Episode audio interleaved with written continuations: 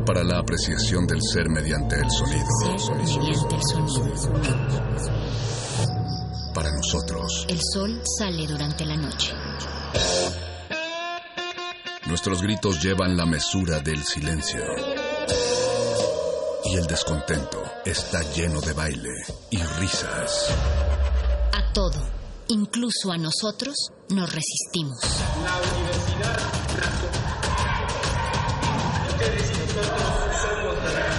Resistencia modulada.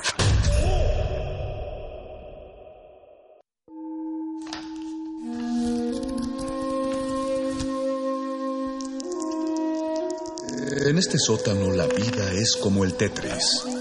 Si haces algo bien, desaparece. Pero tus errores se acumularán hasta hacerte perder. Hay quien dice que la vida solo te da una oportunidad. Aquí siempre tendremos otra vida. El calabozo de los vírgenes. Simba, Creí que un rey podía hacer lo que quería. ser rey es mucho más que solo hacer lo que quieres. ¿Hay más? Ah, Simba. Todo lo que ves coexiste en un delicado equilibrio. Como rey tendrás que entender eso y respetar a todas las criaturas, desde la pequeña hormiga hasta el veloz antílope. Pero papá, comemos antílope. Sí, hijo, te lo voy a explicar. Al morir nuestros cuerpos alimentan el pasto. El antílope come pasto. Así, todos estamos conectados en el gran ciclo de la vida. Buenos días. Calabozo de los vírgenes.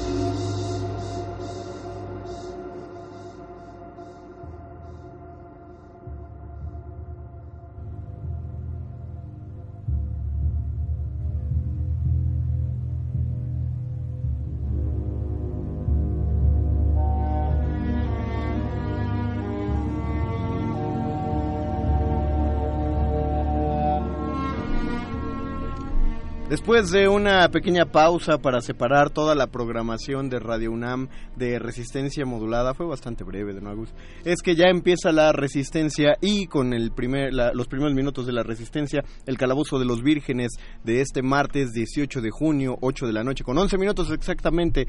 Se me fueron un par de segundos, los saluda desde este micrófono en, el 96.1 de FM, el ñoño Master, el Mago Conde, contento de volver a tener una mesa poblada de rolocutores en esta ocasión, para esta emisión, en el orden de aparición de mi izquierda hacia mi derecha, está Paquito de Pablo, el sanador sonoro. Noches, noches, buenas, buenas. Nuestro favorito berserker metalero, el perro muchacho. Buenas noches, Dungeon Master, y feliz de estar en esta mesa que además de concurrir es diversa. Además es diversa porque en esta ocasión nos vuelve a acompañar nuestra amazona de la voz, Diana Nolan. Hola, hola. ¿Cómo estás? Muy bien, gracias. Qué bueno que te sumaste esta vez, Dianita. Sí. ¿Por qué te sumaste, Diana? Estaba cerca. Pasaba por Pasaba aquí. por aquí. O sea, me encanta la idea, saludos. No tenían nada que hacer, entonces Sí. dije, vamos a hacerle el paro a esos ¿Por muchachos. qué no voy? A la izquierda de Diana, dando una pequeña vuelta en el universo, está el pangolín de la fuerza, el bofes, Víctor Adrián García. Buenas noches, Dungeon Master. Buenas noches a todos los que nos escuchan y a estos egregios locutores que comparten conmigo esta maravillosa mesa friki. Nunca me habían llamado así. Y no, no creo que lo vuelvan a hacer así, Sí, cabrón. sabe bien, sabe bien. Eh, recuerden que estamos transmitiendo a través de nuestro Facebook Live también, no solo en el 96.1 de FM, también estamos en Facebook como Resistencia Modulada. Si tienen comentarios que darnos en Twitter, estamos como arroba R Modulada. Y el tema de esta noche son los papás, porque eh, aquí está el gran debate de si el Día del Padre fue hace dos días o si es mañana porque algunos ya dijeron que tiene que ser todos los 19 de junio y otros dicen que se mantiene el segundo domingo de junio porque las- Tercero. el tercer, el Tercer- tercer domingo de junio, porque domingo. las leyes siguen diciendo que el Día del Padre solo puede ser en domingo porque es el día que descansan. Así que hay que ocupar el único día libre que tienen los papás para obligarlos a pasarlo con su familia. O si va a ser el Día del Padre, el Día Obligarlos. Nacional contra el Tabaquismo, porque todos se fueron por cigarros. ¿Todo bien en casa? No, Víctor, no. Parte de, parte de eso será el tema de hoy. Porque justo como en la mitología griega, en nuestros mitos contemporáneos, en nuestras nuevas sagas, en nuestro friquismo, los padres juegan también papeles a, mi parecer, en general quedan muy mal parados. Muchas de las veces siempre son villanos, siempre son. eh, hay, hay un- un reflejo acerca del abandono paterno, eh, acerca de, de la enemistad que se tiene con los hijos. No todos pueden ser layo y perder la batalla todo el tiempo. Algunos ofrecen más resistencia que otros. Pero también queremos saber ustedes qué opinan al respecto de estos papás de todas estas sagas. Coméntenos en nuestro Facebook o en Twitter. Como ya nos comentaron, Chin, siempre el primer comentario se queda hasta arriba y como que se clarea y Facebook no lo deja ver. Pero es María Salas que nos manda saludos, dice buenas noches. Hola, buenas noches, María. Hola. Apolo Degel dice saludos vírgenes, bienvenidos sean. Saludos. Saludos. Eh, Saludos, hola. Apolo. No sé si es saludos vírgenes o los saludos son vírgenes. Pero da, da igual, en realidad. Es una para- redundancia. Sí, claro. Sí, aquí es lo mismo. Dice Apolo Degel felicidades también por ser los meros papás de este programa. Ojo. También Diana. Ana Jiménez dice, muy buenas noches, amos del calabozo, saludos cordiales de parte de su fan de 8 años, Nahui Zair, que le encanta el programa, saludos. Naum, Naum, Naum, lo Naum. leí mal. Naum. Saludos Naum, qué bueno que también nos escribió la vez pasada, qué bueno que nos escuchas cada, cada martes religiosamente. Gracias a ti hemos podido mantener esto en horario familiar, bajando un poco el tono de las, de- de las cuestiones. Eh, Hugo Irineo nos dice buenas noches, buenas noches Hugo Irineo. Buenas noches, Eh. Narciso Pérez, saludos vírgenes, los reyes se fueron por cigarros como el papá de Nelson. ¿Quién es Nelson? El de los El de los Simpsons. No, pero no. oh, Ah, se, las, se las reviré y no se dieron cuenta. Híjole, sí. Yo sigo sin entender. Pero de hecho hasta ahí se queda. Sí, es que exacto. no pod- el, el problema con eso es que no podemos contestar No, nada. sí, no. Ahí se acaba el diálogo. Tien- Tienes razón. Ah, les pero, pero estuvo chido. Pero estuvo chido. Gracias. ¿Me, Sí. me un punto?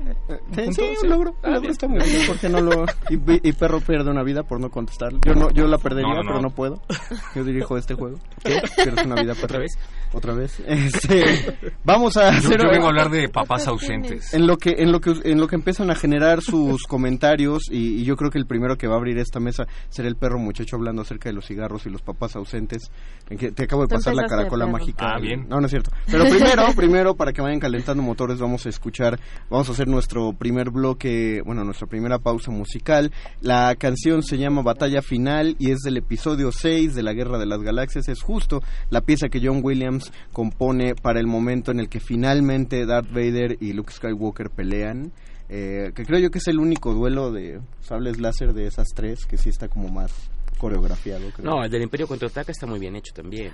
El que, Ah, el que no, el que no es el de una nueva esperanza, el Obi-Wan Kenobi y Darth Vader. Bueno, muy Alec. Guinness tenía como mil años, entonces bueno, era como... Pero realmente tampoco pensaban hacer muchas cosas, ¿no? No, no, no. Y, el y- remake y- está ajá, y la versión está bastante decente, ¿eh? Yo hecho creo que por fans, está- sí está muy ojalá, bien. ojalá algo, algo hubieran hecho y si lo si incluyeran algo parecido en la en un- en una remasterización. Después de tantas manoseadas, por no, Pues, ¿qué por no decirle remasterización. Pero es que era más importante que los Ewoks parpadearan en el episodio 6. Exacto. O que mucho apareciera una ciudad del futuro.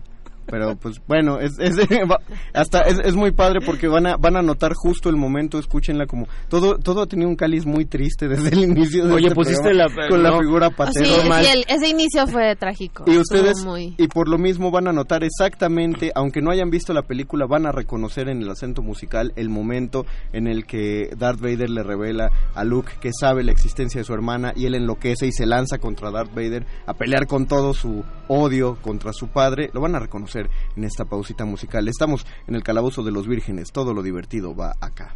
Calabozo de los vírgenes.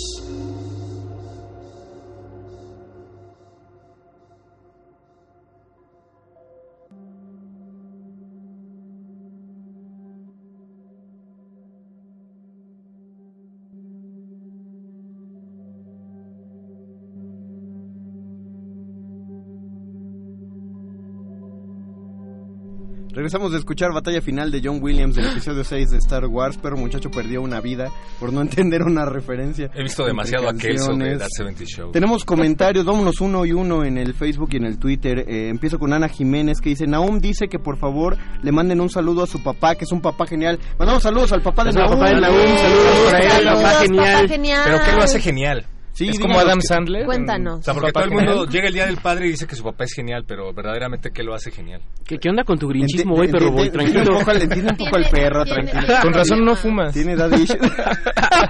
¿Qué no es que yo sería Batman si hubiera sido millonario? Si me hubieran heredado una Sí, perro. fortuna. Sí, perro.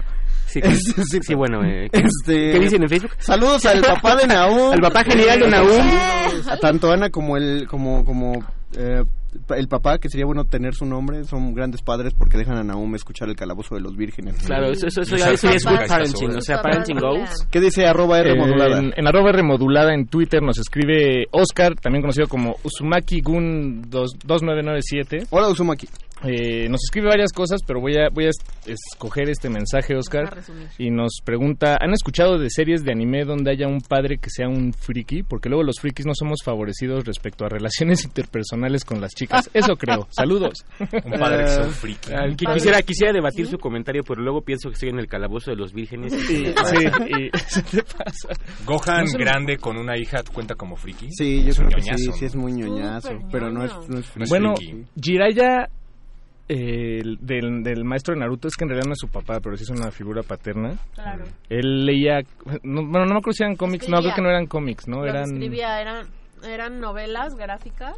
Pero eran medio pervertidas, ¿no? Bueno, sí, pero- no eran eróticas, sí, eran pervertidas. Muy echi.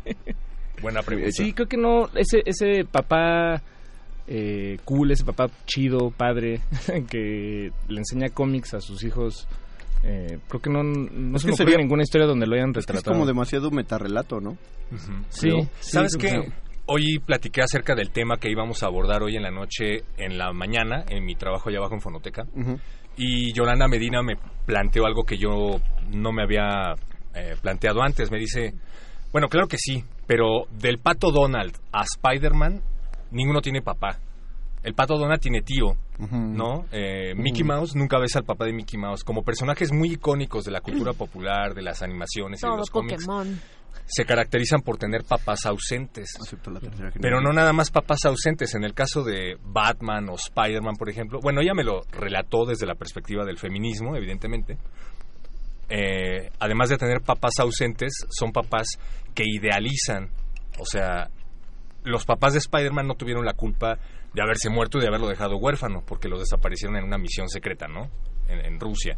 Los papás de Bruce Wayne, pues no tuvieron la culpa de haberse muerto, porque pues no tenía la culpa de haber defendido a su hijo en un callejón. Pero lo que ella me trataba de decir es que eso finalmente es un reflejo de los escritores de la época, porque no sabían cómo era un papá. Es la época en el que el papá es la figura de autoridad proveedora, pero que nunca estaba en su casa, ¿no? Y eso me ha dejado pensando al respecto. Algún superhéroe o algún... Pero también me imagino que influirá el asunto de la guerra, ¿no? Claro, Son hijos de la guerra, es decir, aparte de que el papá fuese o no responsable, muchos de ellos crecieron huérfanos porque sus padres Se murieron en la, la Segunda guerra. Guerra Mundial, sí, 60. probablemente. Sí, lo, sí. lo- lo vería en los en los superhéroes. Yo pienso que en caricaturas como el pato Donald y todo. Una cosa que yo me preguntaba mucho de niño era Winnie, si Winnie Pooh tenía papás. Y era Qué eh, pregunta tan sensata. Pero pero pues era así de como ¿por qué por qué no salen los papás de Winnie Pooh, no? ¿Por qué no salen los papás de papás Christopher Robin? ¿Por qué no salen los papás de Christopher? Ni los Muppets Baby tenían papá, porque tenían niñera. porque te empiezas a meter con un montón de cosas de si, lo- si los papás de Winnie si Winnie Pooh tiene papás entonces te empiezas a meter con ah sí y cómo hicieron dos peluches para hacer un peluchito entonces más bien creo que tiene ahí con una negación Sí. de, de la procedencia de la vida en ese tipo de caricaturas la lectura de que hicieron en fonoteca creo que es acertada acerca de Bueno, pero también en cuanto a los superhéroes de, y de la misma época tenemos a Superman. O sea que ajá que es uno de los, los, los dos papás que tiene, tanto el adoptivo como su papá real, se vuelven figuras súper importantes y están ahí y lo apoyan y O sea, son... Llorel está hasta cuando no está. Exacto. O sea, eh, ¿Superman cuenta como figura superheroica con papás ausentes? mm, Digo, no, finalmente es un- acabamos de decir que ahí están. No, pero Mi pregunta es qué tanto lo determinó la ausencia de su papá original y qué tanto lo determina el haber sido adoptado por una familia de, de Kansas. ¿no? Pasa todo el viaje desde Krypton hasta la Tierra, escuchando la voz de su padre relatándole de ciencia, bueno, de todas las ciencias conocidas de Krypton. Tiene todos los cristales de que, son como las USBs kryptonianas, con grabaciones que le hace su padre para saber acerca de la historia de Krypton. Y una de las primeras cosas que este Jonathan Kent sabe que debe hacer una vez que Clark descubre que es que su pubertad es, es un poco más eh, extraña que cambios de voz y pelos, entonces decide decirle que tiene un padre de otro planeta y le muestra su nave original. O sea, es un padre que lo está... Aparte, es un, ese es un ejemplazo, es un padre adoptivo que le enseña el camino de... eh, te adoptamos, manito, pero te queremos mucho. Y es básicamente quien creó, ¿no? Lo, lo, Sí. lo moldeó para que fuera el tipo de hombre que es. Los dos, los dos, tanto Sí. Jonathan como Marta Kent, eh, o sea, sí lo guiaron para... Tenemos, a- tenemos entre nuestras manos al que puede ser el ser humano más poderoso de la Tierra, ¿no? Y si se desencamina, como en la película de James Gunn, si se desencamina un poquito, pues ya valimos todos. Eh, entonces vamos a enseñarle moral, a un poquito de ética, algo de amor, y con eso por eso se forma un superhéroe que cae tan mal a todos, porque pues está bien educado, o sea, tiene, tiene, tiene su corazoncito. Eso me recuerda al- a, estadounidense. Exacto. a Goku, pero recuérdenme, eh, o sea, los pap- el papá y la mamá de Goku lo meten a la a la nave Al pod. al, pod este pa- para escapar del planeta igual salvándolo no, verdad Bueno, No. eso es algo que se volvió a plantear en la última película de Broly. Mm, Y no lo la interesante de esa película, además de... su papá era un desgraciado no. Era Era- un Saiyajin No, común eh, sí, Al bueno, que sí. todo- todos los Saiyajines eran, eran desgraciados. desgraciados. Sí, la Exacto. raza Saiyajin está hecha para destruir y Por eso, conquistar Al principio se nos Goku, plantea a Goku iba a, a conquistar la Tierra. es que nunca lo había pensado como o sea hay un paralelo ahí t- eh, muy japonés de, de tomar referencias Sí. y disfrazarlas Sí, no este con es. con, Spy- con Muy- Superman no Muy bien, muy bien disfrazada. Pero bien ya, disfrazada. ¿ya viste la película de Broly? no no la vi Pues en la No, última justo lo que hace, lo que le hace interesante para mí, porque ya sabes, la segunda mitad de la película es muerte y destrucción causada por Broly y al final lo, lo acaban, pero la primera parte es muy interesante porque ves cómo redime Toriyama al papá de Goku. O sea, el papá de Goku viene de una misión y viene muy contento porque va a ver a su hijo, pero él sospecha que Freezer va a destruir el planeta y entonces aprovecha la situación para protegerlo y adelantársele a Freezer. O sea, Bueno, ahí sí, ahí sí no estuvo tan escondido. Y vemos a la referencia. Ah, van a explotar mi planeta. que sale mi ¿Qué hago? Ah, sí, claro. La diferencia ahí es que pues todos los Saiyajines podían viajar a otros planetas. y sale la Krypton mamá de no. Goku, también interesante. Ujú. Como. Krypton no Krypton no podían salir del planeta. Por eso, porque todo el mundo pregunta, ay, ¿por qué no se fueron con él? Porque no podían. O sea, no, ten- no tenían el viaje espacial planeado. Eh, Jorel creó una nave y en esa nave ya después salió que le copiaron el modelo su, her- su hermana y entonces mandó a Supergirl también en otra nave. Así de, ah, me robaste la idea y por eso hay tantos kryptonianos. Pero, pero sí es interesante que tengan todos estos personajes en común a los papás ausentes, ¿no? Spider-Man huérfano. El- Sí, estaba Batman, pensando Hay digo muchos, es- muchísimos. me, me estoy separando mucho de, de- de los superhéroes y de, de todo esto, pero regresando a las caricaturas, eh, la única figura paterna fuerte, que, que en realidad me atrevo a decir que solo se trata de eso, de ser una figura paterna, no sé si se acuerdan de Canuto y Canito, Claro. Ay, es en bonito. realidad eso, ¿no? Es la, eh, son estos eh, Los pe- los perritos. perros de Hanna y Barbera, Oh, este que no me acuerdo si eran azules. No, eran, eran Eh. cafés, pero Canuto tenía un suéter verde. Ah, eso. Y eso, Canito, Canito estaba desnudo. Como todos los, Como todos hijos los de- perros Como también. todos los perros, exactamente. Eh, pero ajá, No e- todos. ese era un retrato en- tal cual de, de, pues una relación pues muy bonita, A mí, muy a mí me daba mucha ternura este Silvestre y su hijito, que creo que no decían su nombre. Sil- Silvestre el gato. Silvestre el gato. No me acuerdo del Tenía un hijo. gatito Ah, que le sí, decía el papaito. El que era así. ¿Ya te era- acordaste, güey?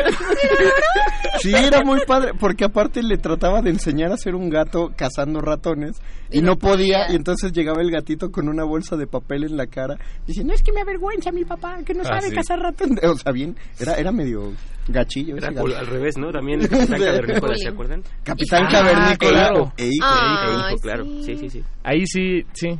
Pero pero tal vez no no el gallo fueron Claudio muy- tratando de adoptar al gavilán pollero era El invaluable. y Era después el gavilán pollo. y, de- y después a este gallito, este pollito que era como un nerd, que, que era hijo de una gallina que le gustaba al gallo Claudio, entonces trataba de ganarse al hijo para ganarse a la gallina. qué- qué un malas- cabezón, era como chicken era un. Sí, sí, nerd. se parecía Sí. mucho. Qué malos ejemplos ponían esas caricaturas. no ¿Por qué mal pensar. ejemplo? No, no, no. Adopta, perro, no compre. Claro. También tenemos más comentarios en redes sociales. En Facebook dice Alberto del Río HDX. Le recomendé a mi hijo Itan el programa. Le mando un gran saludo. Gran programa. Saludos a todos. Saludos, Saludos, saludos, Itan. Hola, Itan. Saludos a Alberto también, que fue quien recomendó. Qué buen padre, Alberto. ¿Qué, Beto. Buenos padres. Beto, ¿qué dice el tuit? Este, en Twitter nos vuelve a escribir Oscar y nos dice el hecho de que a Goku lo educara el abuelo Gohan fue el factor determinante para que fuera un Saiyajin que defendiera la Tierra siendo la diferencia Sí. entre los de su no raza. fue Bueno, porque y eso y que se le cayó de. No, no, no, no, no. Se le cayó, pero eso lo hizo olvidar su misión y su naturaleza. Ya después el abuelo lo educa. En, sí. en- O sea, en pero el abuelo tuvo que lidiar con el Saiyajin que era Goku, Sí. Saiyajin en, el- en toda la extensión de la palabra, porque Sí. era un niño mal- malcriado, sí. agresivo, Sí. fuerte, Como todos los Saiyajin. Pero al final sí lo logró. porque se le cayó. De cabeza. No, bueno, no, Se pero. golpeó. Sigues Miren a muy, sus hijos. sigues muy enojado, ¿verdad? perro? Sí. Pues que se le cayó, sobrevivió. Es más, no, ni como se diría. Homero al primer rebote. Pero, pero se sí. le cayó, creo que estaban forcejeando y No, se le cayó. Se le cayó, Estaba, cayó reco- de cabeza. estaba recolectando algo cerca de un este. Como el meme donde está el bebé haciéndole así. Ajá. Y se reseteó el Goku. Se reseteó. Pero sí se alcanzó a enseñarle eh, pues, valores y, y una Sí, sí. brújula moral ahí Sí, más o sí, es justo eso, ¿no? Los padres adoptivos se vuelven justamente el eje moralizador de los personajes y es además la base de su foco de virtud. Igual que el Porque, tío Ben. o sea, aunque sean huérfanos, cre- creo que hay un mensaje ahí subyacente, es tiene que ver con la orfandad. Y yo, yo se lo atribuiría mucho a que estos productos eh, narrativos surgen en una época de la posguerra y la entreguerras, en la Guerra Fría, Con Los cómics. Ajá, los, y ajá todo este mundo de cómics y de- ese tipo de caricaturas. Y entonces eso implicó que los que crecieron eh, sin papá, pues justamente buscaran, ¿no? Porque seguramente crecieron con, o con papás adoptivos o con familiares. O sea, seguramente esta figura de crecer con el tío es muy frecuente para estas personas. Y por lo tanto lo que buscan es también legitimar la... la, la, la, eh, la paternidad adoptiva, porque si pensamos justamente lo que tienen en común, además de ser huérfanos, es que sí hubo una figura de reemplazo, ¿no? O sea, no crecen solos, no son quienes son solos, que es muy interesante eso, y quien entra ahí es alguien que no es su sangre, pero que se hace cargo de ellos, es este gesto de bondad infinita que ellos corresponden, ¿no? Moralmente, siendo superhéroes y no supervillanos, en casos... eh, Y, y cuando aparecen los baby boomers, o sea que es cuando la gente, después de la guerra, tras la posguerra, la gente empieza a tener hijos por donde quiera, porque pues por fin podías empezar a tener hijos con tu familia. No, más bien, Podías- pues, podías ser papá, o sea, Ya eso es importante, ¿no? Ya, ya podías ocuparte de ser papá y no preocuparte porque...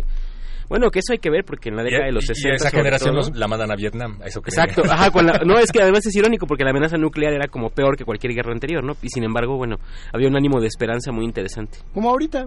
Sí. O sea, mismo, es sí, muy, muy es mismo. parecido ahorita. Eh, se llama instinto de supervivencia. También dicen que las tasas de, de embarazo aumentan durante la guerra. Claro. Mm. Como una, una manera de... No, no, yo creo que si hay una guerra ahorita no va a pasar porque el equilibrio tiene que hacerse como más... Es que- es que hacemos un montón y entonces la guerra montón, apenas- entonces una guerra es, Ah, es guau. la purga. ¿Qué dicen en Twitter? Eh, Anabel nos, nos manda otro GIF, nos mandó un GIF de los de unas figuras paternas en el anime y nos ¿Cómo manda otro que eh, dice un papá buena onda, Goofy. Ah, sí. Ah, yo Oh. sentía muy feo con esa caricatura porque Max trataba muy mal a su El papá. Max era un se lo merecía. Sí, ¿Por qué se lo merecía? que estoy amargado ¿Por qué se lo merecía? Pero Si era- en esa caricatura el personaje más odiado era Goofy. Pero porque era torpe. ¿Alguien Pero puede traer un diván a extremadamente- Perro Boy, por favor? Existe un, Ocupamos un diván aquí en la cabina. Homero Simpson era torpe en las primeras temporadas de Los Simpson, pero tenía un gran corazón y no era un personaje odiado. Goofy en esa serie era muy odiado. Pero, ¿quién lo Homero, odiaba?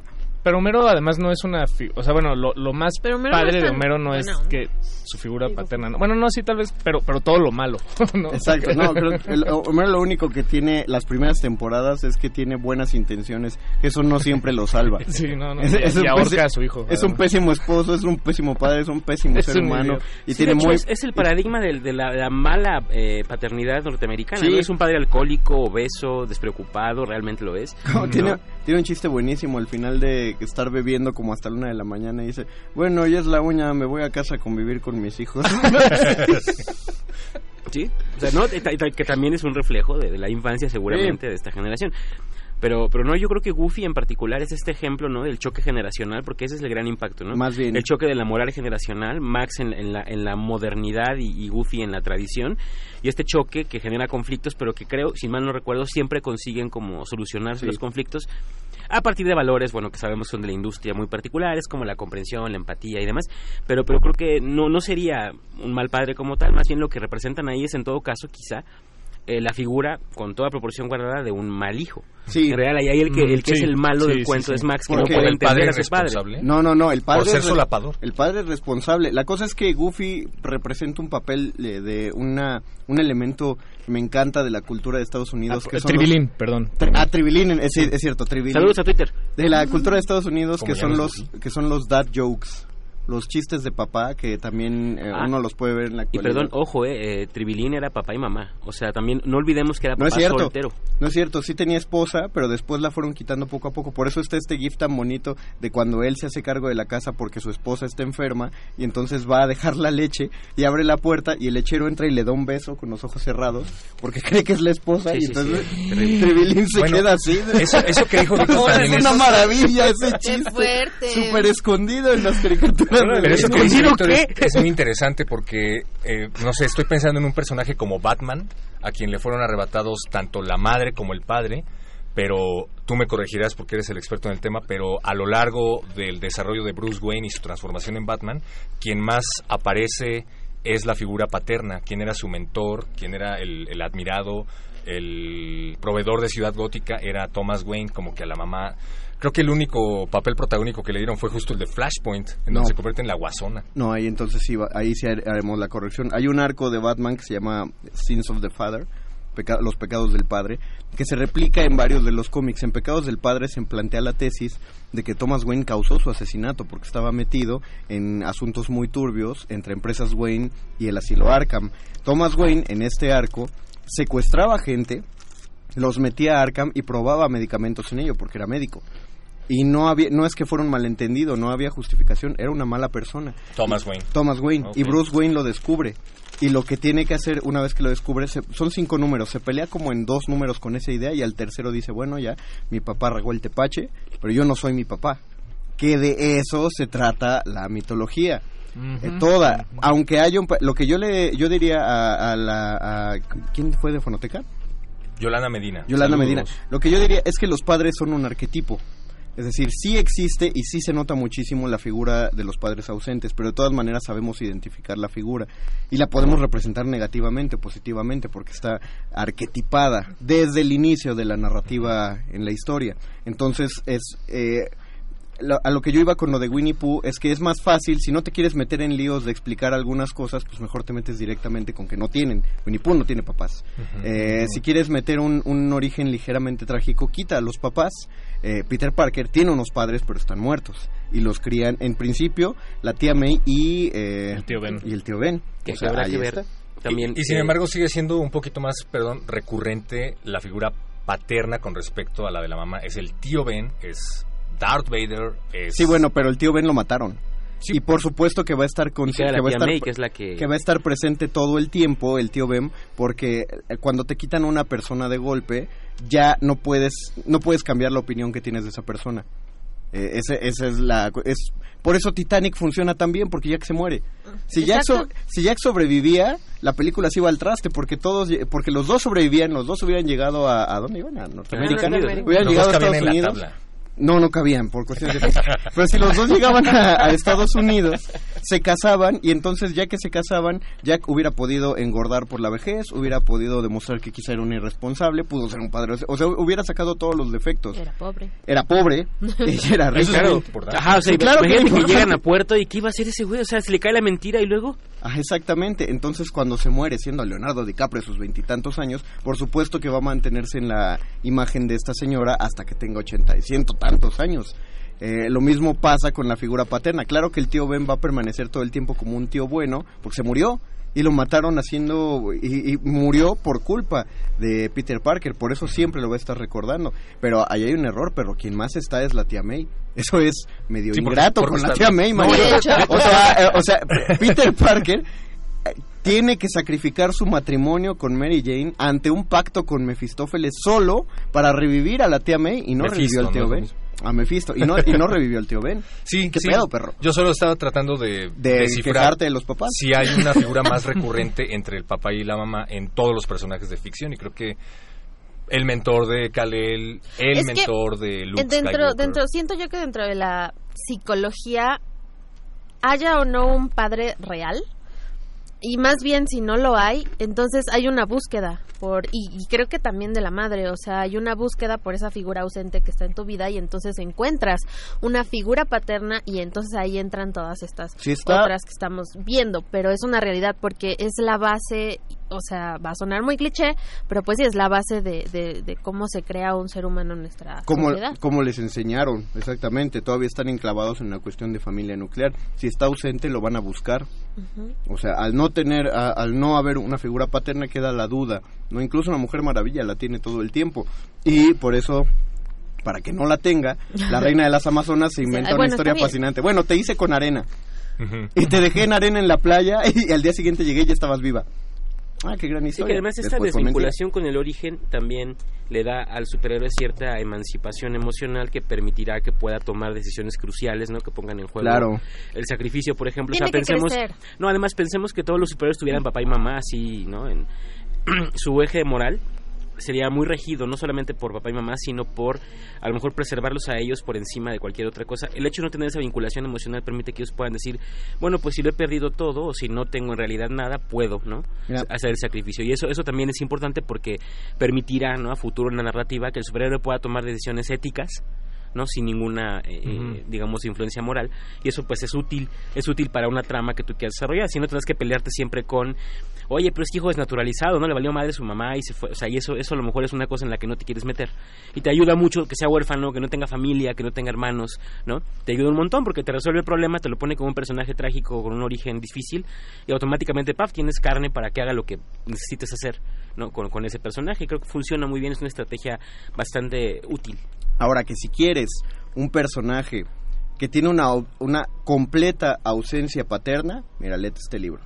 Ah, sí. Oh, Sí, le- les- Ni papá, ni mamá, ni tíos. Ni, ni vecinos, ni nadie. Ponlo aquí para que vean Qué cuál es. infancia tan horrenda, la de Harry Potter. La de Harry Potter. La de Harry Potter. Infancia, eh, pues fea, triste. Por eso es tan bonito que, se, que entre a esa escuela. Y por eso, por eso, eh, aquí ya no es spoiler porque tiene como 20 años esto, pero eh, y por eso la, la muerte de Sirius Black, Es tan la horrenda. muerte de Dumbledore, y, y digo, por si no sabían, eh, Rowling planeaba matar también a Arthur Weasley y matar a Hagrid. Al Ah, final se decidió o sea, por Ted. Lupin, por Ted Lupin y Ninfadora Tonks, pero pensaba matar justamente, dejarlos sin figuras paternas. O sea, es un acto de crueldad vilísimo, pero sí, Harry Potter es, y iba yo a, a plantear eso justamente, es el ejemplo justamente no solamente de una ausencia de figura paterna-materna y además ausencia de figura en la crianza, porque de hecho él crece sometido. Nada más no olvidemos que aunque lo dejan muy velado y aunque nadie le da tantísima importancia a eso, porque importan más los shippings que puedas hacer entre personajes, recuerden que él vivía en una alacena. En, O sea, en en un lugar- en un lugar- cajón abajo de la En un lugar infrahumano, en condiciones infrahumanas, con lo mínimo indispensable para la sobrevivencia, siendo él el más Ah, poderoso de la de, de la familia. Eh, y siendo él y, recuerden este contraste cuando él se encuentra con el mundo mágico lo primero que sabe es que ahí todo el mundo lo conoce y en el mundo mogul no. En el mundo mágico es rico y en el mundo mogul es pobre. En el mundo mágico todos se pelean por criarlo y en el mundo mogul todo el mundo lo rechazaba. Es decir este contraste que es durísimo que tiene que ver con las figuras de, de- de parentesco eh, ojo porque también a veces se nos fue un poco con la historia perdimos eso de vista y llegamos a lo mejor a una creación de mitos extraña, pero no olvidemos de dónde viene Harry Potter, ¿no? Y, y por qué Harry Potter es lo que es. Es tan falible y de hecho es un héroe bastante anodino, porque el pobre tuvo una infancia de, de horror, o sea, y eso de repente se puede olvidar. Pero también hay que ver cómo fue escrito, o sea, Claro. cuando eh, Rowling se le ocurre la figura de Harry Potter, es eh, fue abandonada por el padre de su hijo, Sí. tiene que criar al niño, Y estaba eh, en depresión, ¿no? estaba en depresión, Y eh, su hija dormía en una caja. La hija dormía en una caja, los primeros capítulos de Harry Potter estaban escritos en servilletas de trenes, Sí. no tenía ni para papel, Órale, Entonces, eso no Se subastó una Pues servilleta de imagínate esas qué tan deprimida así, pues este niño vivía en una escalera y le está yendo bien, porque mi hija tiene una caja. Entonces, No, claro, y tiene un techo, ¿no? Eso- tiene un techo y después Claro. construye un mundo bien bonito. Sí, eso se olvidó con la con el glamour, al, pero... final, al final del octavo libro, Harry Potter despierta sin piernas abajo de la... ¿No es cierto? Te volteaste a ver así, no manches. No, que no ese no es el de los supercampeones. No. Este, dice Oscar Reyes. Saludos a mi sobrino el flaco. Saludos, Saludos, oigan, eh, hay Ah, mira. muchos sobrinos, hijos... Mira, mira, mira, están, están cumpliendo la tesis del perro, ¿eh? le están dando toda la razón. Dice Narciso Pérez, Cocolizo, el de Popeye, también es un hijo con papá ausente. ¿Cocolizo de quién es hijo? Es el- era el bebé, ¿no? El- No se sabe si de Brutus o de Popeye. No, pero, Ah. ah, pero, pero la madre. eh, Oliva. Era hijo de Olivar. No, Sí, creo que no, dejen, no, no, creo que no es sí, hijo de a ver, búscalo. Era la bendición. Era la O sea, era la Bendy, ¿no? bendición que se tenía que echar el Popeye a la uña para andar con Oliva. ah, bueno. Ana Jiménez, ah, bueno. Ana Jiménez sí, dice, no, nunca lo explican. su papá, su papá se llama Naum, también el papá de Naum se llama Naum. Ah, saludos, Naum, señor. Y es genial porque le dio a conocer el mundo del friquismo, lo deja a hacer homeschool y Eso. lo apoya para que desarrolle sus talentos y además es metalero y un héroe en bicicleta. Todo un Ah, héroe. todo un héroe. Papá héroe. Perdóname por haberlo cuestionado. Si es metalero, es el papá perfecto. Muy bien. Oye, yo quiero a mandarle Naum un Grande, a- a Naum Grande le, invi- le invitamos a escuchar Metálisis los Los viernes. viernes en las, a las 8 de la noche. Saludos a Anaí que dice, qué ñoños hablando del papá de Goku. Gracias. Ah, es verdad. Oigan, eh, Es- con- es la idea. Para, para eso les pagan. este, A mí no, Coco- pero... Cocolizo sí es el hijo de Popeye y de Olivia, pero es adoptivo. Ah, de los dos, los dos Sí. lo adoptaron. Sí, de Popeye el marino y Olivia Popeye, que no sabía que así se llama Olivia. Oh, Según yo es Sí. Oliva. ¿Eh? porque En es español, aceite en de español oliva. es oliva. Sí. Porque eh, se llama Olive Oil, ¿no? Sí. Ah, no sé. Sí. ¿En inglés? En Se inglés. Long story oil. short, se supone que para vender espinacas en una época en la que no se vendían bien las espinacas, crearon personajes basados en olive oil, aceite de oliva, y le daban superpoderes a Popeye porque se comía su lata de espinacas. lo que yo también sabía era Entonces que... creo que tiene mucho sentido que se llame oliva. No, también sabía que justamente hicieron unos estudios para saber cómo las propiedades eh, de la espinaca y resulta que se les fue mal una coma midiendo el hierro y entonces cuando salen los resultados, ¡ay, tienen un chorro de hierro! Y por eso pensaron, no, hay que venderlas más.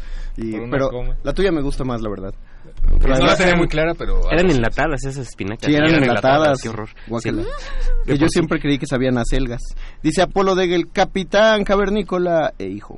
Eh, Dani Marín, hola, buenas noches. Hola, Dani, buenas Hola. noches. Hola, Dani. Hola. ¿Quién es papá? Irma Arce. Irma Arce Fuentes dice Felipe Palomino Ortiz, estás escuchando a estos héroes de la radio, los superconsentidos de resistencia modulada, magazos, tipazos, conocedores. Ay, escuchar a jóvenes como ellos es un asunto realmente reconfortante. Ah. Me, me siento halagado y hoy me iré a dormir muy feliz por eso. Gracias, Irma. Gracias, Irma. Apolo Degel, ah, Mefisto, cómo lo odio. Ah, sí, del Sí, arco a mí de también me Spider-Man. Mira, Carlos Agustín Córdoba Flores Saludos. dice, en el anime hay muy pocos que traten el tema de padres e hijos. Uno donde hay una relación constante y de competencia entre padre e hijo es Shougeki no Soma, un anime que trata sobre un estudiante que busca ser mejor chef que su padre, pero no es un anime para niños, de adolescentes para arriba. Es Bueno, que te cuento hay- que los Caballeros del Zodiaco, perdón, en el manga tenían un solo papá. 100 de ellos. Así es. El, ¿Qué? O, sea, en, en el anime vemos que todos los caballeros del zodiaco son huérfanos, ya sabes, la misma historia de siempre, tienen un origen trágico, Sí, como cierto. dice Víctor, y los mandan a Japón para entrenar en lugares infernales hasta convertirse en caballeros o morir, porque esas son las dos opciones que tienen. Pero en el manga resulta que el papá de todos Mitsumasa es el Kido. mismo y es Mitsumasa Kido. Bueno, pero no es el papá de todos. O sea, Mitsumasa Kido, Kido viajó por el mundo, tuvo 100 hijos, luego los dijo, vengan a mí hijos, y los mandó por las, Armaduras. ah, por las A armaduras. entrenar a lugares Y solo infernales. 10 de ellos regresaron con las armaduras. Ah, wow. Son los 10 caballeros de bronce que conocemos. Ujú. Pero en el Wow. manga todos son hermanos, hermanos, hermanos, no solo Shuni e Iki. Ah, qué chido.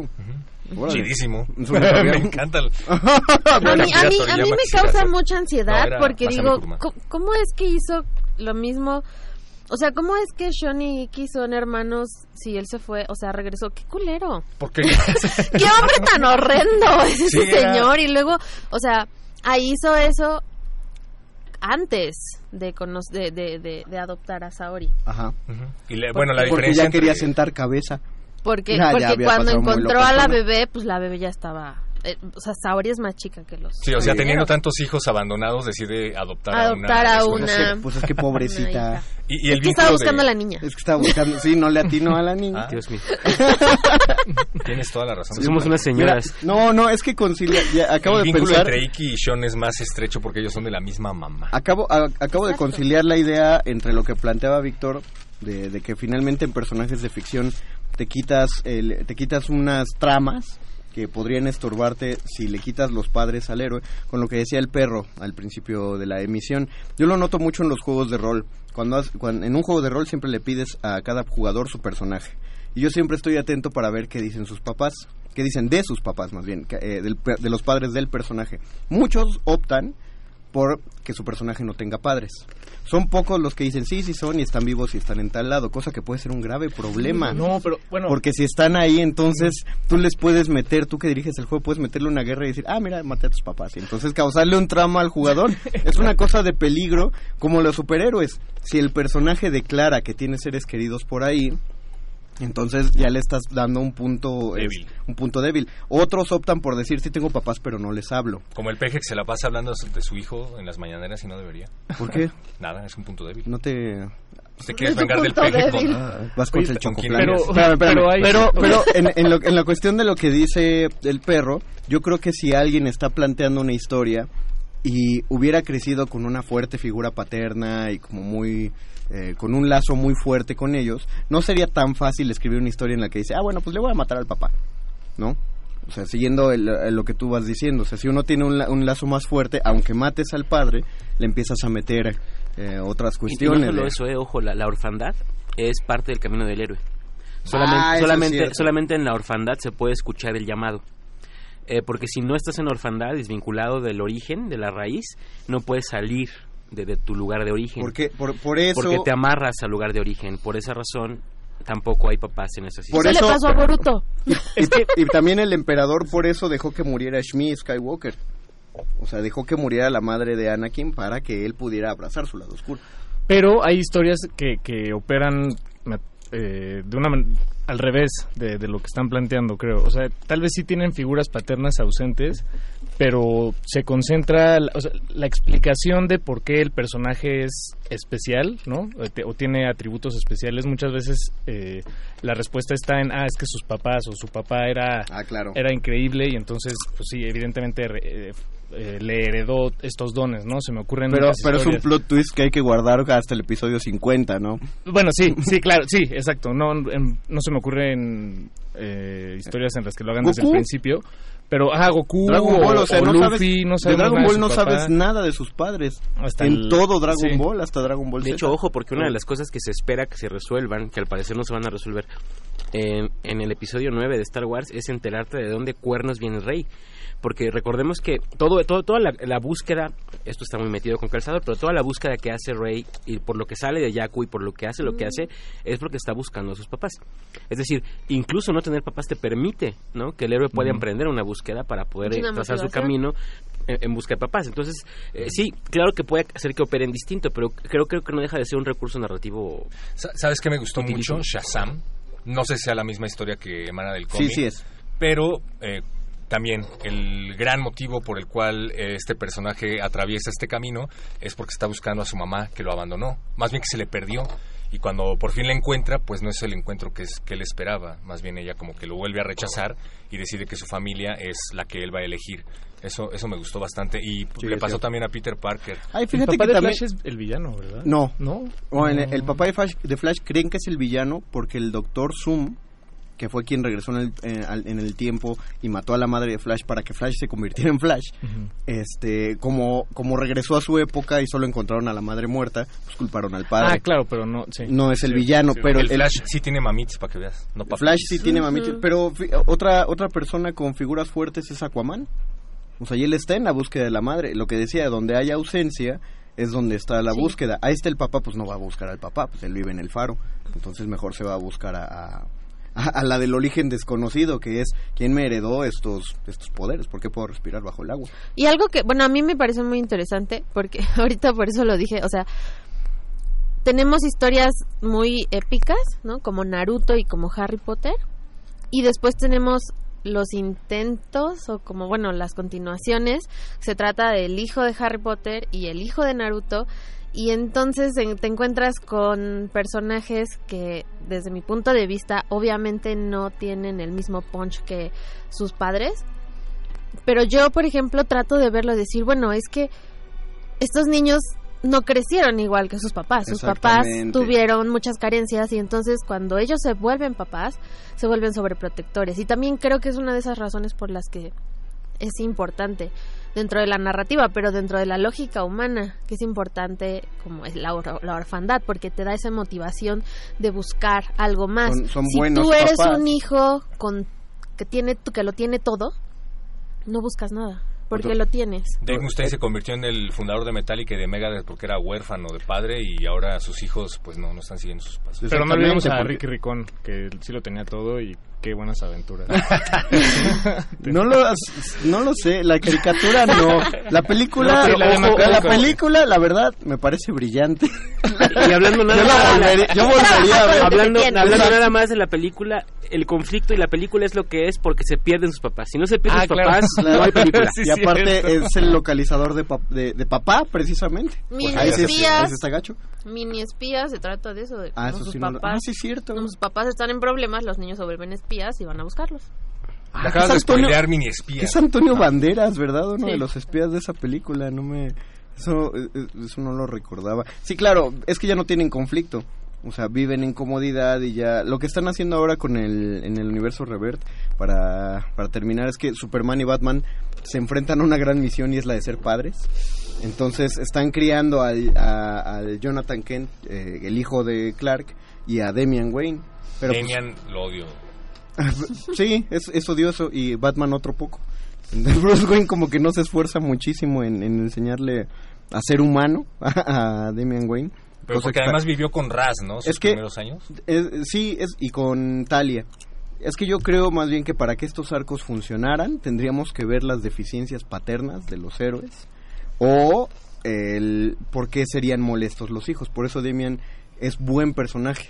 Pues, Es odioso porque es un buen personaje, tiene, eh, eh, tiene eh, una cosa de la que lo reconoces y por eso yo quedé tan contento con Kylo Ren en los últimos la última parte de la saga porque claro, si eres hijo de un scoundrel y una princesa, qué genial que te vuelvas un tipo obsesionado con con la figura heroica de tu abuelo. abuelo. Vanito Veganito, saludos, qué agradable, una voz femenina en el club de Toby. Ya hacía falta, Dianita. hacía falta. Y Ana Jiménez. Diga, escríbanle a arroba Diana Nora. No, no tienes Twitter, ¿verdad? No, Yo- bueno, no ya- tengo Twitter. Eres actriz de doblaje, debes tener Twitter. sí. Ana Jiménez, ah, sí, Metálisis, somos familia metalera y también lo escuchamos. Lástima que solo hay Calabozo de los Vírgenes y Metálisis una vez a la semana. Ya escribimos a Benistófeles para que sean dos horas de Muy programa. bien, muchas gracias. Háganos la buena, Ana y los dos Naumes. Eh, ¿Algún último comentario de Twitter, Paquito? Eh, bueno, mañana es el cumpleaños de Oscar Ajá. y nos pide una canción de Macros eh, que ya nos, ya nos la había pedido desde la semana pasada.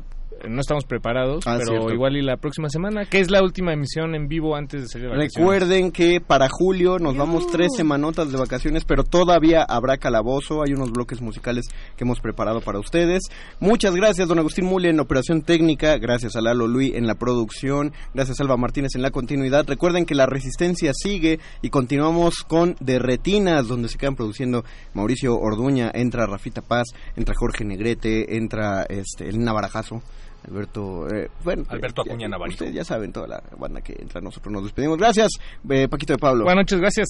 Gracias, este, Héctor Castañeda. Gracias y saludos a Melisa, por cierto. Gracias, Diana Nolan. Gracias, Víctor. Gracias, Dungeon Master. Buenas noches. Buenas noches a ustedes. Nos escuchamos el próximo martes.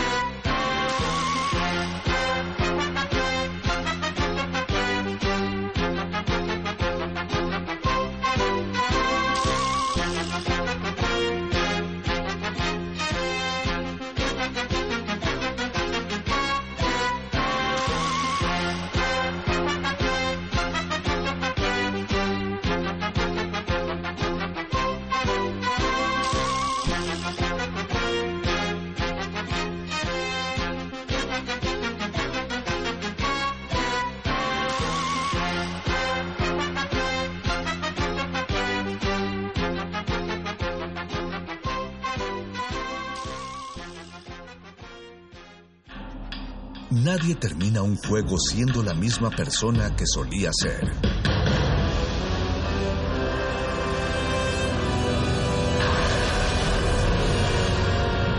Seamos alguien más. Resistencia modulada. Escuchas 96.1 de FM. XEUN. Radio. Comenta en vivo nuestra programación. Facebook Radio UNAM. Twitter arroba Radio UNAM. Radio UNAM. Experiencia sonora. Teatro Gótico. Y Radio UNAM. Presentan. Tabay. La sombra. Basada en textos de Edgar Allan Poe. Dirección Eduardo Ruiz Aviñón. La Shtabai es una hermosa mujer que seduce a los caminantes nocturnos con su voz. Para después asesinarlos cruelmente. Se lleva las almas al fondo de la tierra. Es protegida por los animales. Es una encarnación femenina del diablo. Únicas funciones, sábados 22 y 29 de junio a las 19 horas, domingos 23 y 30 de junio a las 18 horas. Sala Julián Carrillo de Radio UNAM, Adolfo Prieto 133, Colonia del Valle, cerca del Metrobús Amores. Radio UNAM, experiencia sonora. El telón acústico vuelve a levantarse en el tablado del cuadrante radiofónico para que las voces histriónicas repitan las mejores historias de un escenario invisible. Radio UNAM te invita a reescuchar los mejores radioteatros de su fonoteca en el programa Aventuras Soníricas, Dirigidas por Eduardo Ruiz Aviñón. con textos de Elena Garro, Carlos Olmos, Vicente Quirarte, Roberto Coria, Frederick Durrenmatt, Edgar Allan Poe, Mary Shelley, William Polidori, H.P. Lovecraft, Bram Stoker, Samuel Beckett, Jack London, Herman Melville, entre otros. Todos los sábados a las 20 horas por el 96.1 de FM, Radio UNAM, Experiencia Sonora.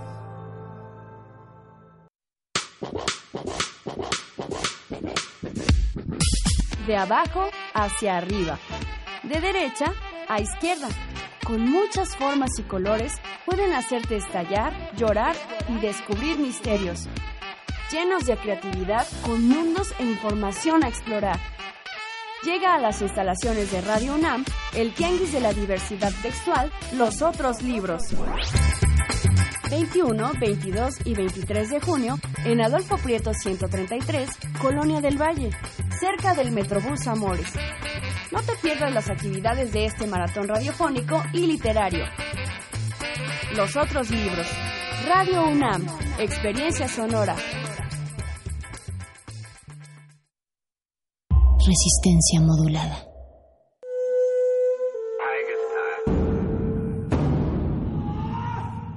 Solo hay dos momentos excelentes para ver una película. El primero fue hace 20 años, en su estreno. El segundo gran momento es hoy. De retinas.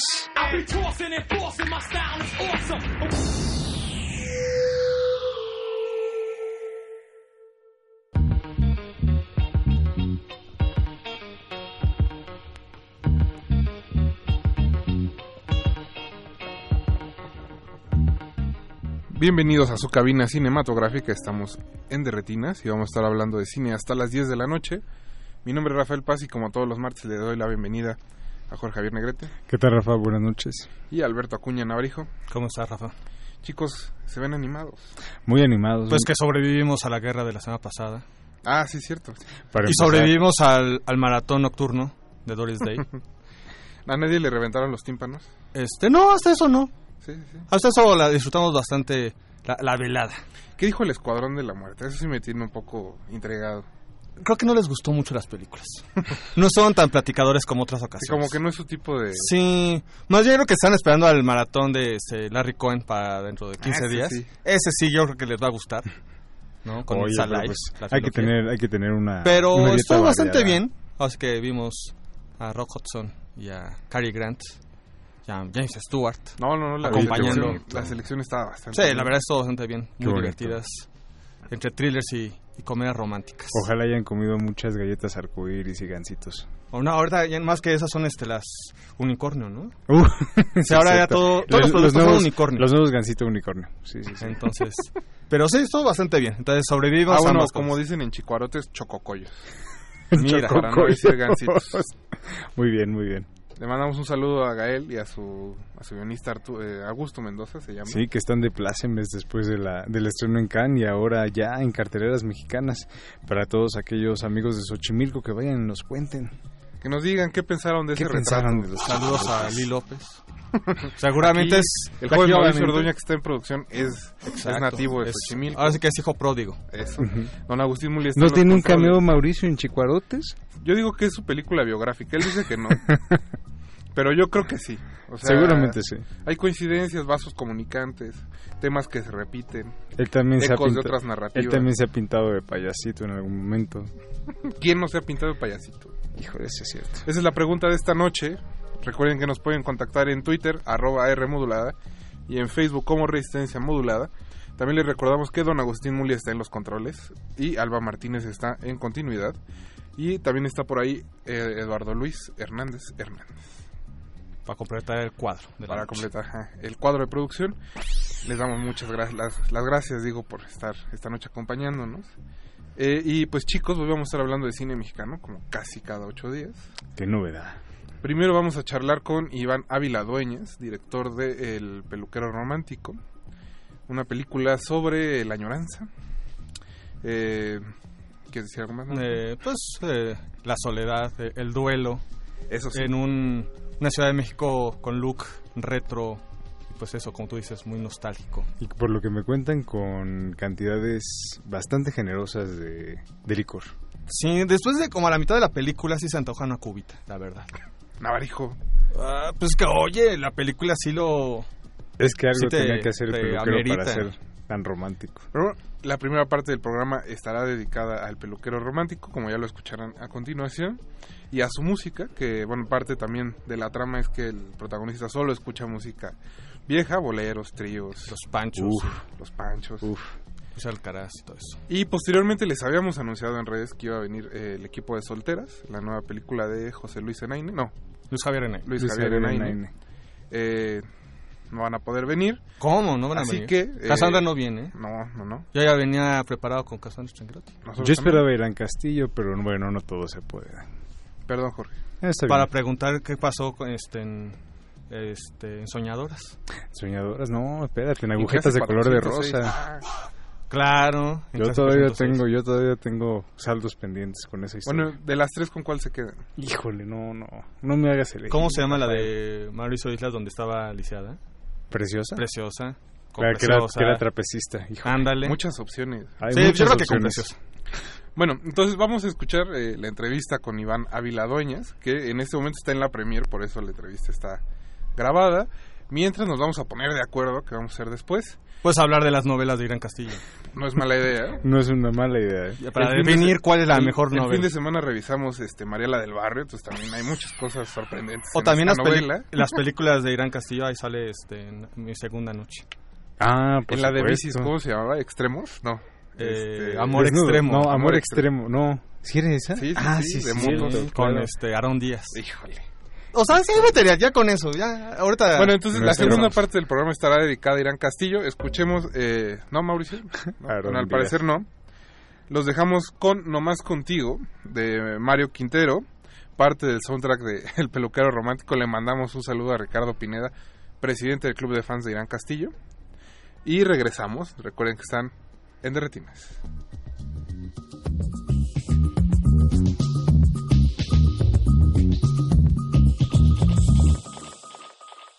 De retinas.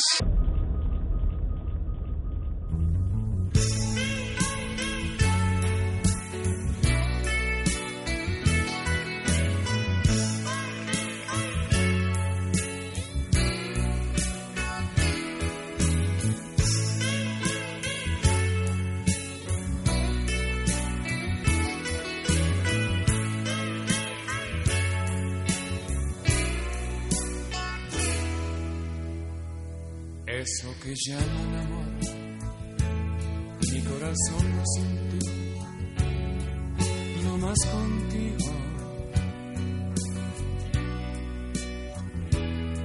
A nadie puedo querer, con nadie puedo yo estar, no más contigo.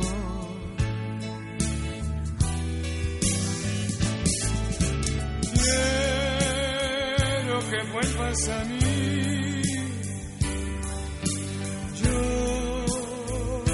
Necesito de ti.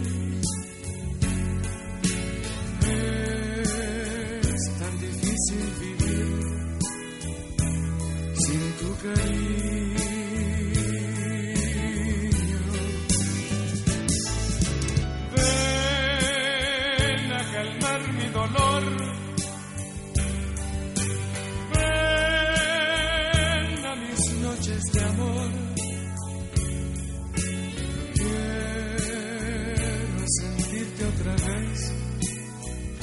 Como la última vez, no más contigo.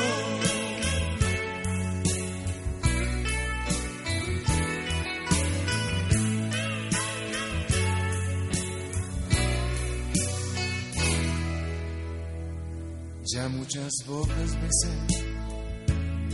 pero también comprobé que no es lo mismo. Porque sin ti descubrí que no me siento feliz si no es contigo.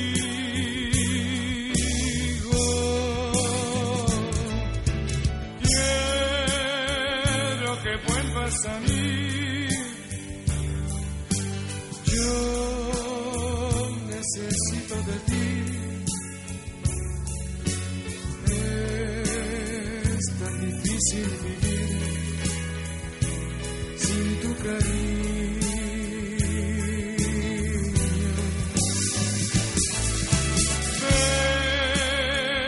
calmar mi dolor. Ven a mis noches de amor.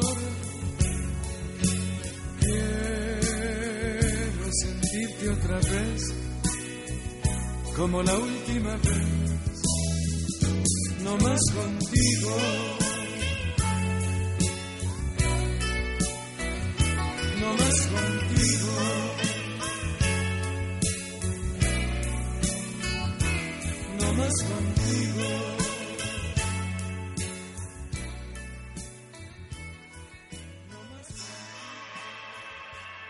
De retinas. Una vez al mes.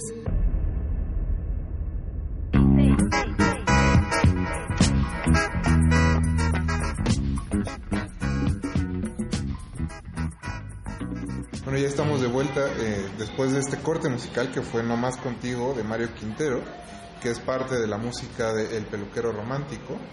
Eh, la película de Iván Ávila Dueñas, de las que al principio del programa les dijimos que íbamos a estar platicando con su director, quien ya está aquí con nosotros. Iván, ¿Cómo muchas estás? gracias. Aquí estamos, gracias.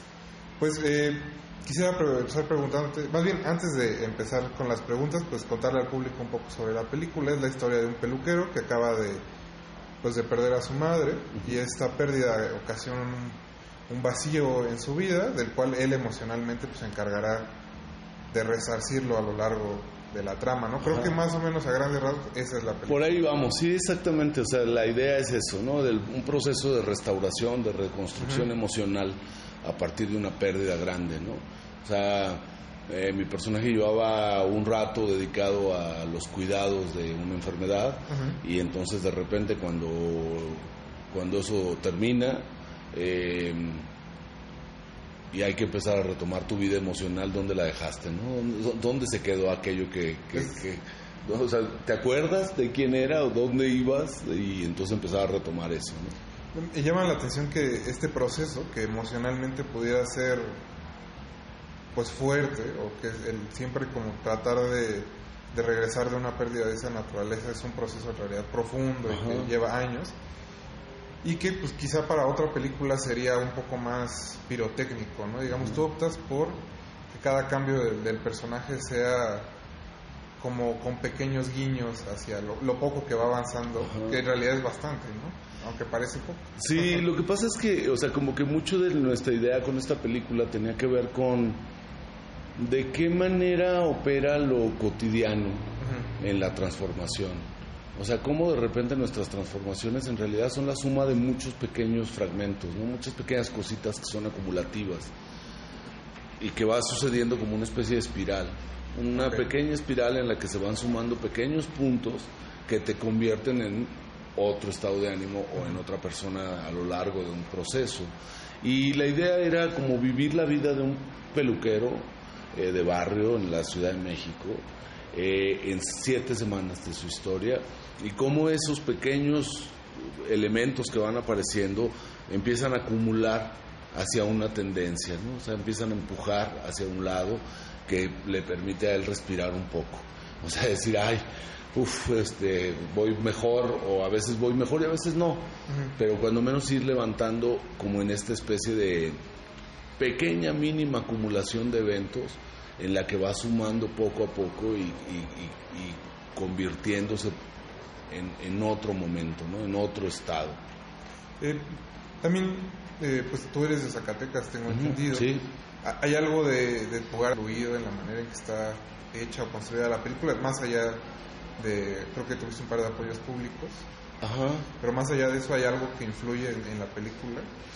Bueno, mira, o sea, pues evidentemente Zacatecas es mi lugar de origen y evidentemente uno trae historias cargando y esta historia pudo haber sucedido en Zacatecas o en Guadalajara o en, o en la Ciudad de México. En realidad es como, porque de lo que trata de hablar o del el intento es hacia hablar sobre ciertas cosas de la mexicanidad que que estamos perdiendo, que, que- que estamos dejando de lado, que, que nos acordamos poco. Y yo lo que quiero es como pues poner el, hacer hincapié en como decir, oye, esas cosas que somos y que están ahí, pues no está mal, ¿no? O sea, no- o sea, está padre y este, ¿por qué no volteamos, no, a eso? Y entonces, este, pues sí, habla también, o sea, por un lado sí, en lo particular puede hablar de cosas que pudieron haber sucedido en Zacatecas, pero, pero lo- en general lo que quería era eh, ampliar ese discurso a una cosa de mexicanidad. Si bien en la película no es que esté hecho ese hincapié de manera directa, sí es el contexto en el que sucede, ¿no? Porque mi personaje es un personaje anacrónico, es un personaje que vive un poco más en la burbuja del mundo de su madre que en la propia, ¿no? Vive más en la época de su madre que en la propia. Eh, la peluquería, pues es al mismo tiempo siempre, siempre ha sido como una especie de cápsula del tiempo, donde el tiempo cambia poco, porque en realidad no necesitas modificar nada, los sillones son los mismos, los espejos son los mismos, o sea, No, y cambian las revistas de la semana y ya, ¿no? Hay ese con- contraste precisamente del espacio en la película, que si no me equivoco es la colonia Juárez. Es la Cuauhtémoc. Ah, la Cuauhtémoc.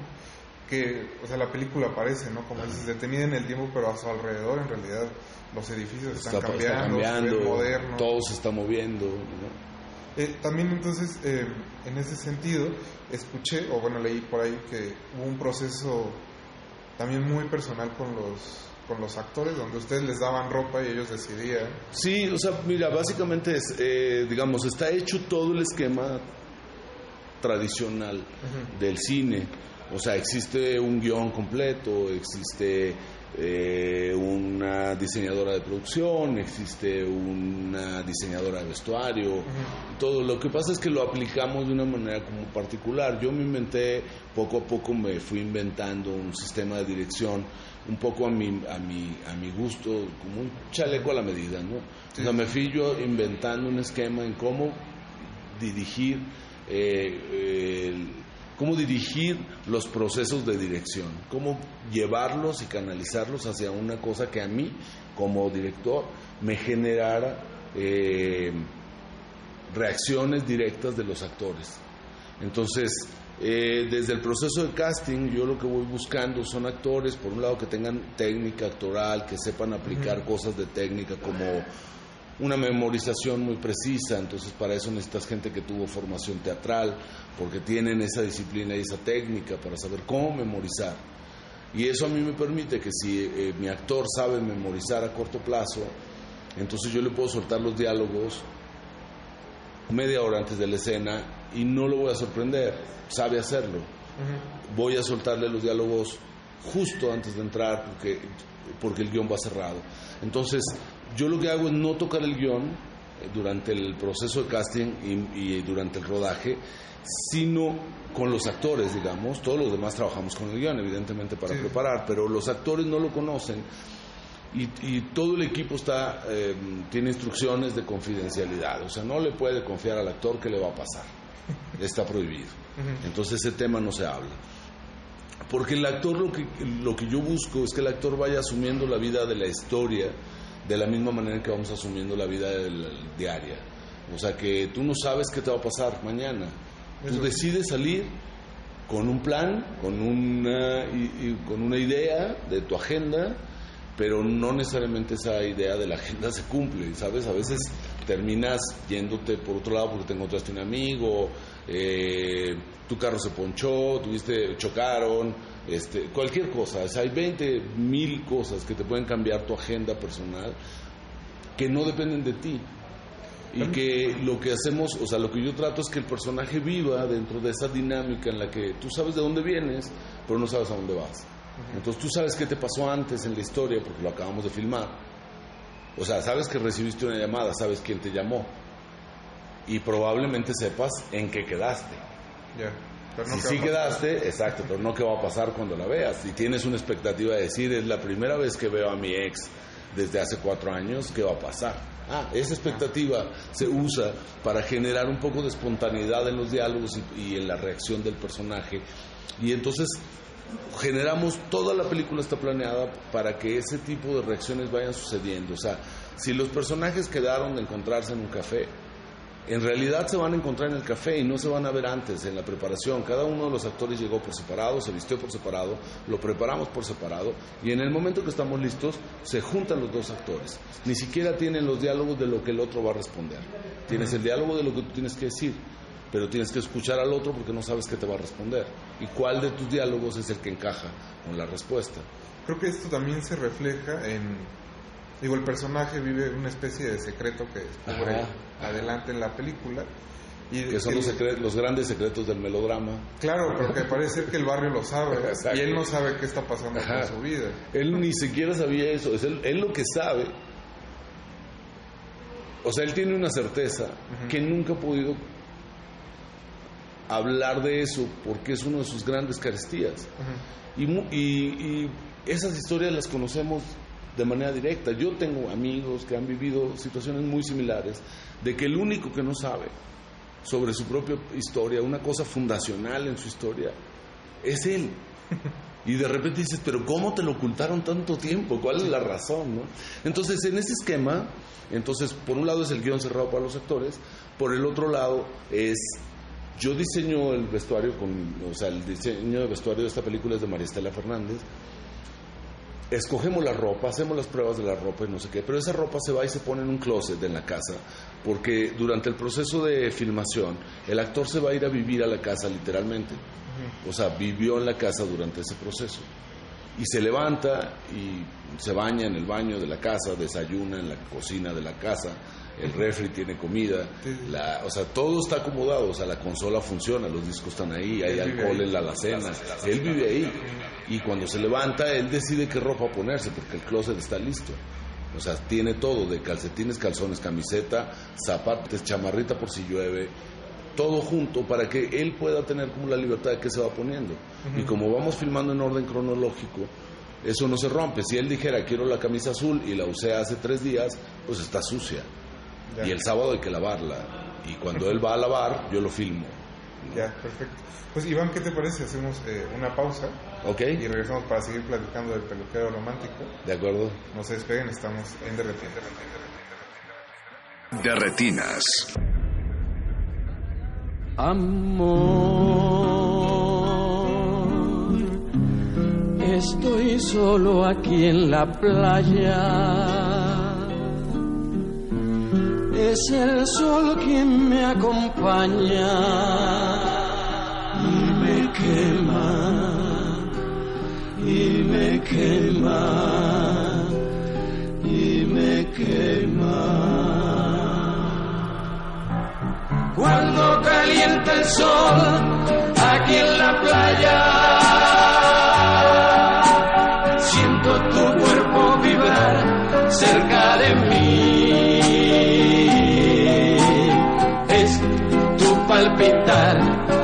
Es tu cara, es tu pelo,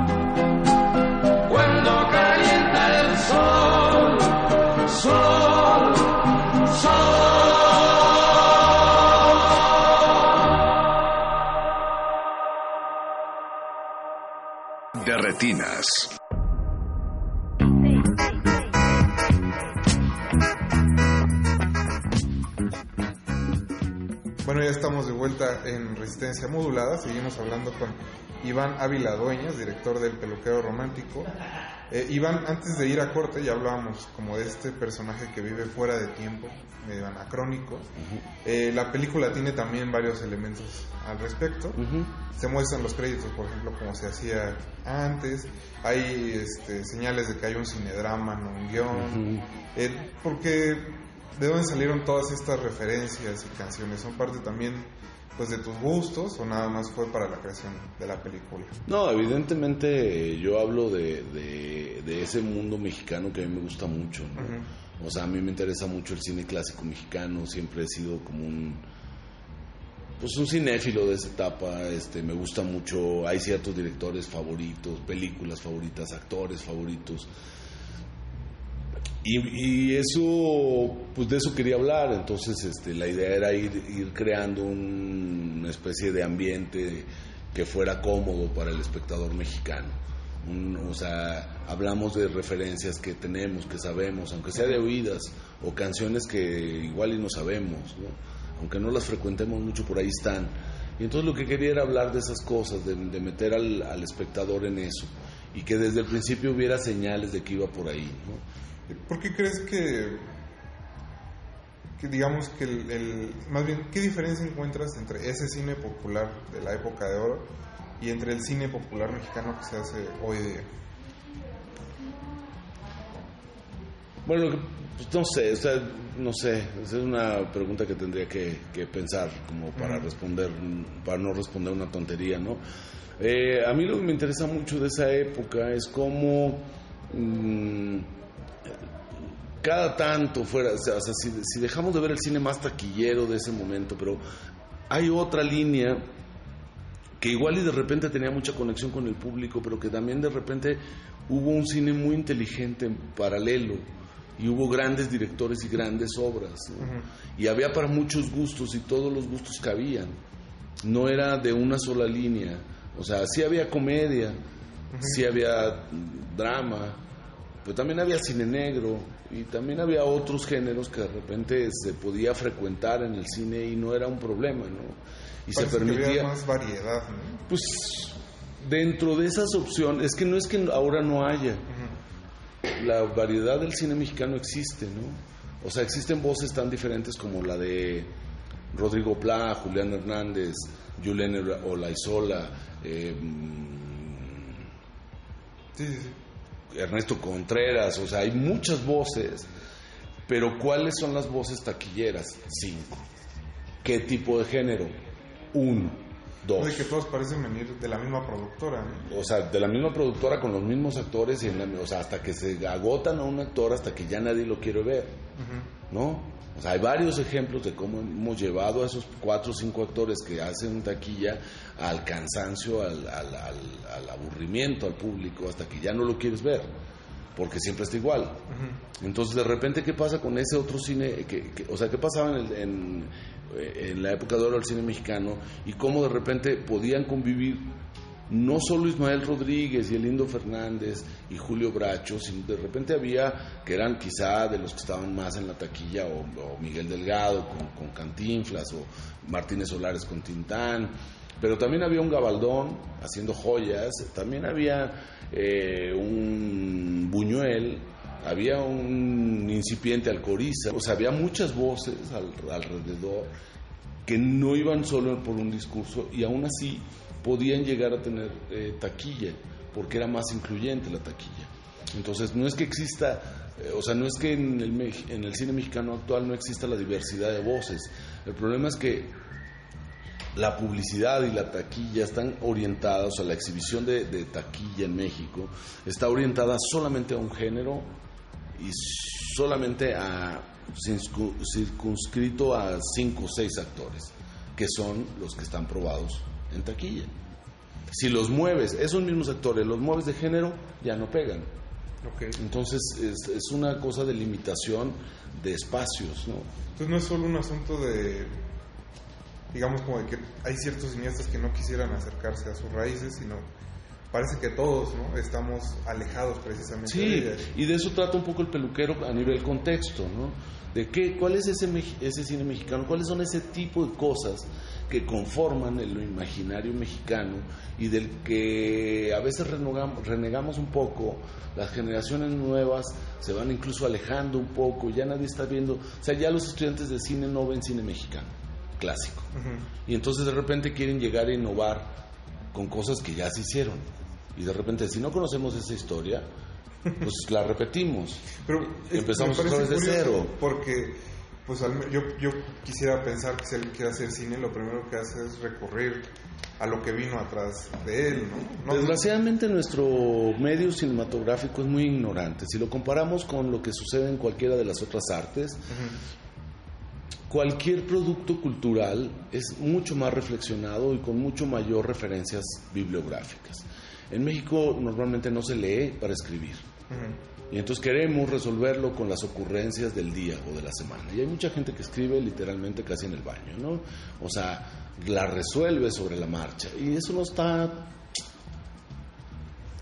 Cada quien lo hace como puede, cada quien lo hace como quiere, pero no, está- no necesariamente está padre. O sea, el nivel de reflexión que implica pintar un cuadro eh, no se puede comparar con, con la cantidad de textos, eh, reflexión, eh, lecturas que tienes que tener referencia, la cantidad de cuadros que tienes que ver, exploración de color y la cantidad de cosas que tiene que generar un pintor para poder pintar un cuadro, aunque de repente te pueden parecer un garabato, pero ese garabato tiene una reflexión mayor detrás y una teoría del arte. En el cine no existe, o sea, el, el cineasta mexicano es muy ignorante, o sea, es muy ignorante, o sea, lo debemos de admitir, ni modo, es un medio así por nuestra formación académica tan precaria eh, a nivel universitario y preparatorio. Eh, en el mejor de los casos la gente pasó por la universidad, eh, pero ni siquiera estamos revisando, o sea, si tú estudias literatura, no, no puedes salir de la escuela de literatura sin haber leído los antecedentes de la literatura del país. O sea, tú no puedes salir de la carrera de literatura o de filosofía y letras sin haber leído a Octavio Paz, a Alfonso Reyes, cuando menos la base, ya no te digo los contemporáneos, ¿no? o sea, pero no deberíamos de tener esa referencia. Si eres cineasta y quieres hacer cine y no has visto al Indio Fernández, a Julio Bracho, a Benito Alarraqui, a, a Luis Alcoriza, a Alberto Bojorques, hay una carestía y hay un hueco, ¿no? Ese hueco se puede suplir con tonterías y se puede y hay ejemplos de taquilla que lo demuestran. ¿Es lo correcto? Yo digo que no. ¿Deberíamos de intentar hacer las cosas de otra forma? Yo digo que sí. ¿Deberíamos de reflexionar y ver el cine mexicano clásico? Yo digo que sí, porque ahí ya estaban resueltas muchas cosas. Incluso de nuestra búsqueda de la taquilla, en el cine clásico mexicano hay buenos ejemplos y buenas cosas de cómo se hacía, ¿no? Y, bueno, pues ya este, regresando un poco a eso del cine clásico, ¿hay alguna película de la que estés sumamente enamorado y digas, bueno, esta es así como mi película de ese periodo? No, no, no necesariamente. O sea, tengo, pues, no sé, mi lista de mi película favorita deben ser como 100. Ujú. Este. Hay autores, o sea, evidentemente siempre he sido buñuelista, o sea, para mí la etapa mexicana de Luis Buñuel es muy favorita, de No, hecho, mi la tesis. película queda claro por estas este, como quiebres precisamente Exacto, de, los quiebres, del protagonista. uno los aprendió con Buñuel, o sea, aprendimos a hacer esos quiebres con Buñuel, y todavía hay gente que se sorprende y dice, pero ahí qué pasó, dice, "Oh, ¿cómo que pasó? ¿No viste a Buñuel? Este, pero podría decir Gabaldón, podría decir Roberto Gabaldón, me parece increíble, me gusta mucho su cine, eh, me gusta mucho Luis Alcoriza, me gusta mucho Bojorques, que ya también lo, lo nombré. Me gusta mucho un cineasta de una sola película que es Salomón Leiter, me Las Puertas del Paraíso. Este, entonces tengo muchas películas mexicanas favoritas, o sea, muchas, o sea, Como soy- debe de ser.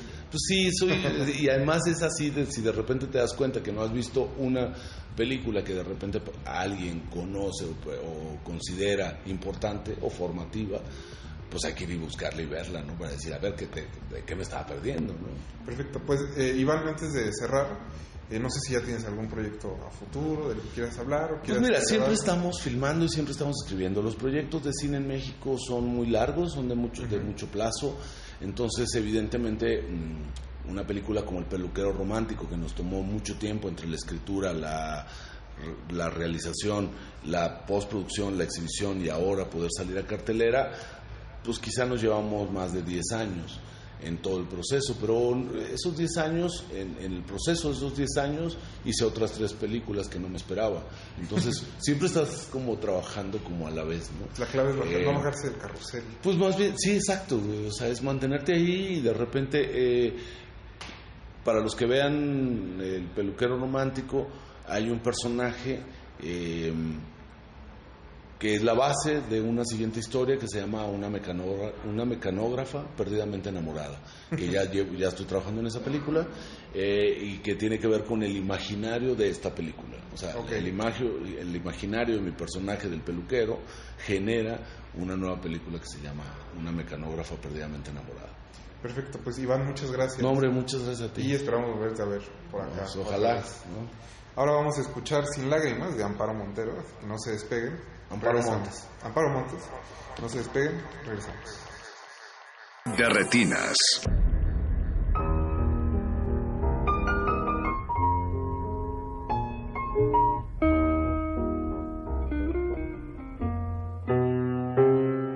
sin lágrimas será la despedida. Sin lágrimas nos diremos adiós.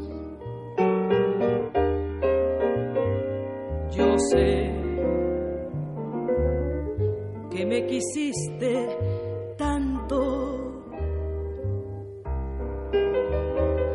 tanto como yo te supe adorar. Pero el fracaso fue tratar de comprendernos, sabiéndonos tan distintos tú y yo. Por eso tengo el alma desgarrada, pero sin lágrimas nos diremos adiós.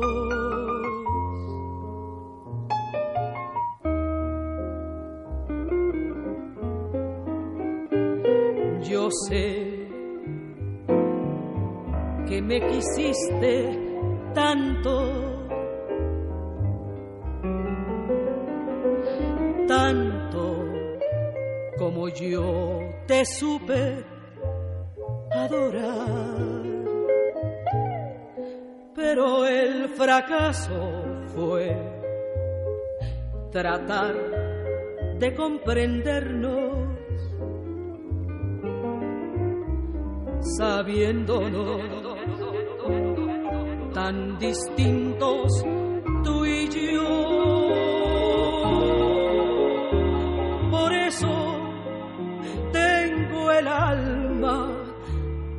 Desgarrada, pero sin lágrimas nos diremos adiós.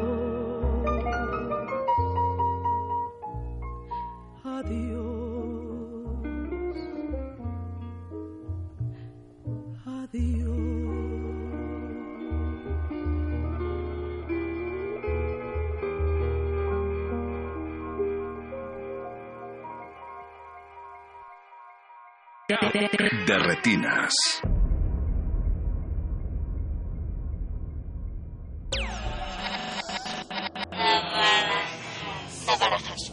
Sin gran publicidad, sin juguetes coleccionables, sin alfombras rojas, butacas finas, ni sonido envolvente, también hay cine. Navarajas.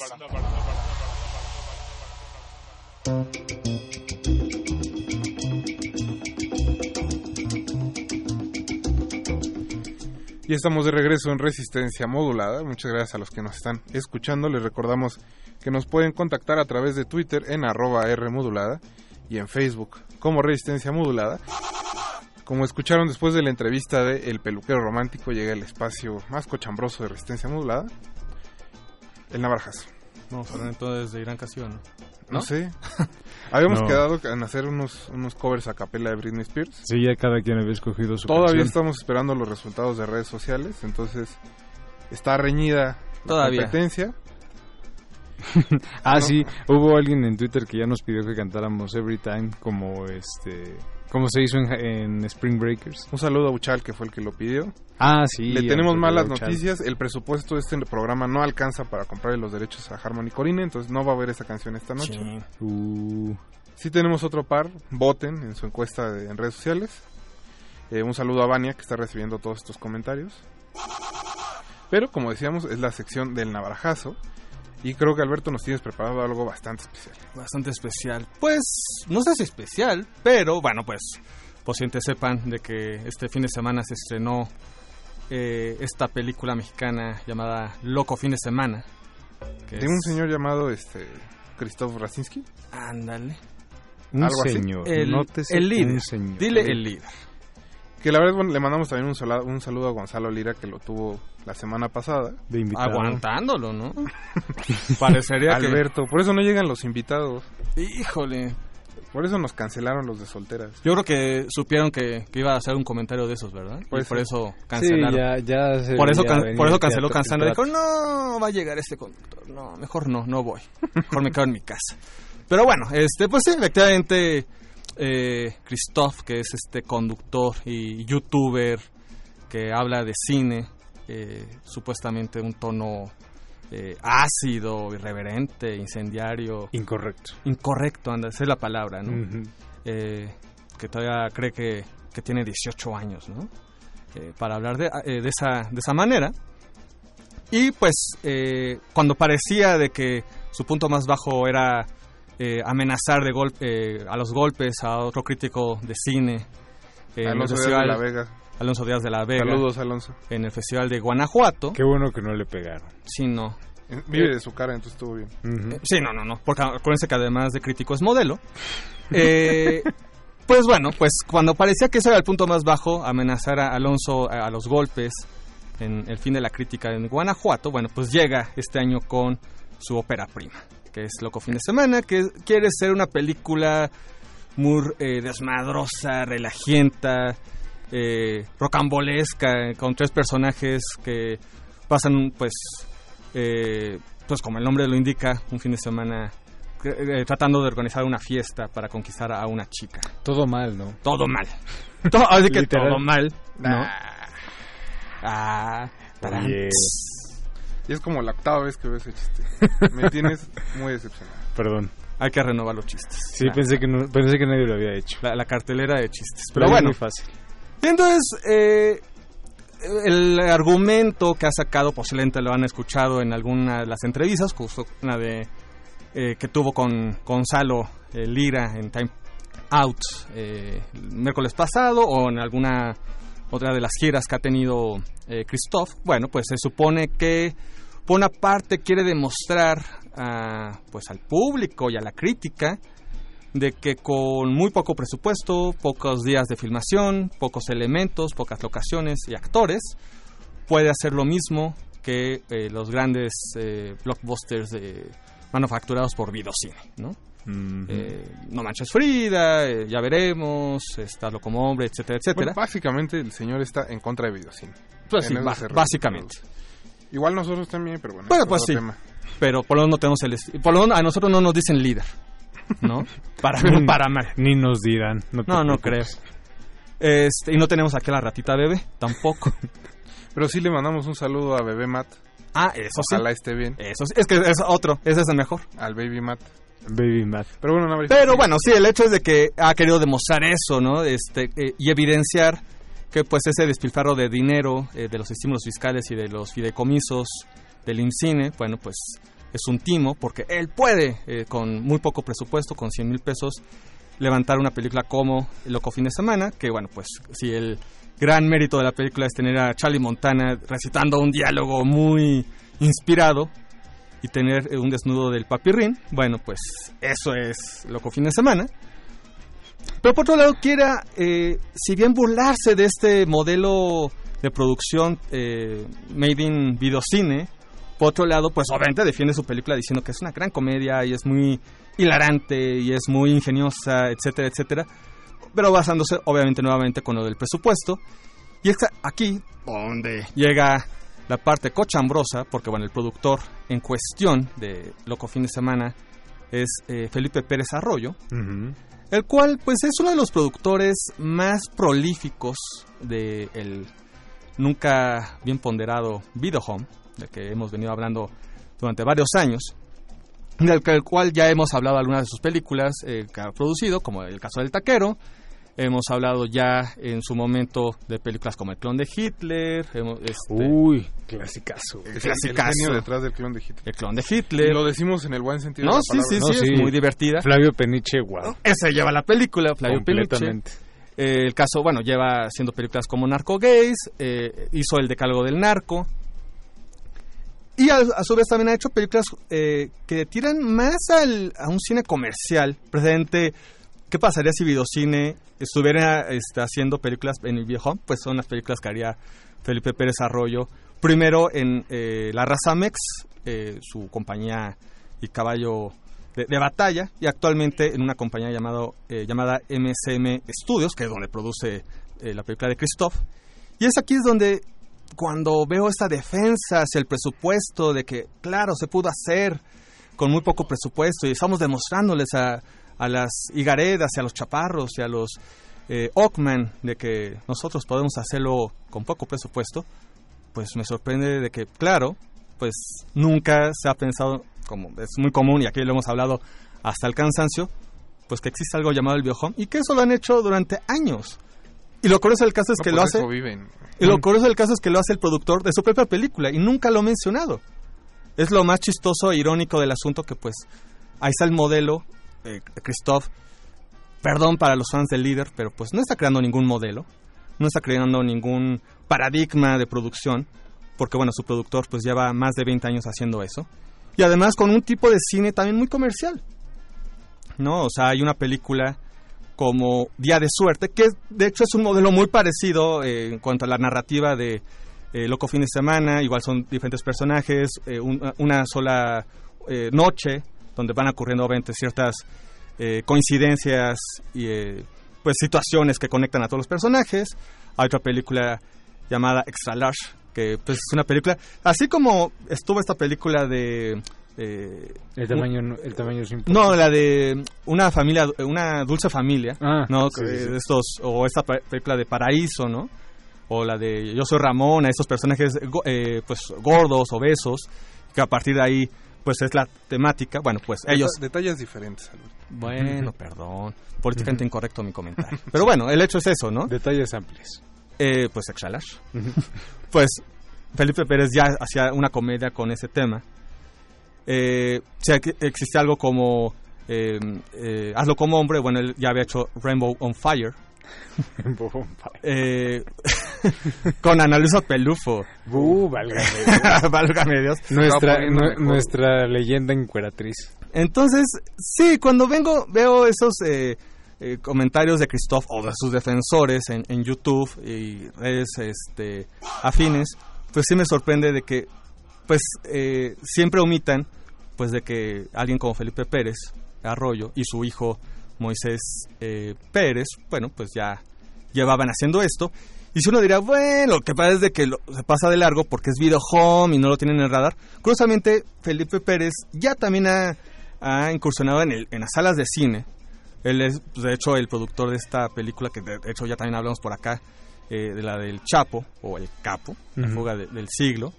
Eh, de hecho, donde protagonizaba también a Christoph. Había una película en el 2005 llamada Gente Común, dentro de este boom del cine urbano. Eh, Post Amores Perros. Post Amores Perros, exactamente. De la calle, todo De la eso, calle, Perfume de violetas, etcétera, etcétera. Uf. Bueno, pues esa película que era entre Amores Perros y Nicotina. Nicotina. Y Nicotina. O bueno, deja eso, Sin Tony Sonia. Uf, no, ese estaba mejor. Bueno, pues toda esa, esa camada de películas, bueno, pues Felipe Pérez eh, quiso incursionar en, en las salas de cine con gente común. De hecho, ahí sale Flavio Peniche y toda la camada y toda la estirpe viejomera. Entonces, pues ahí están los ejemplos de un cine igual hecho muy barato.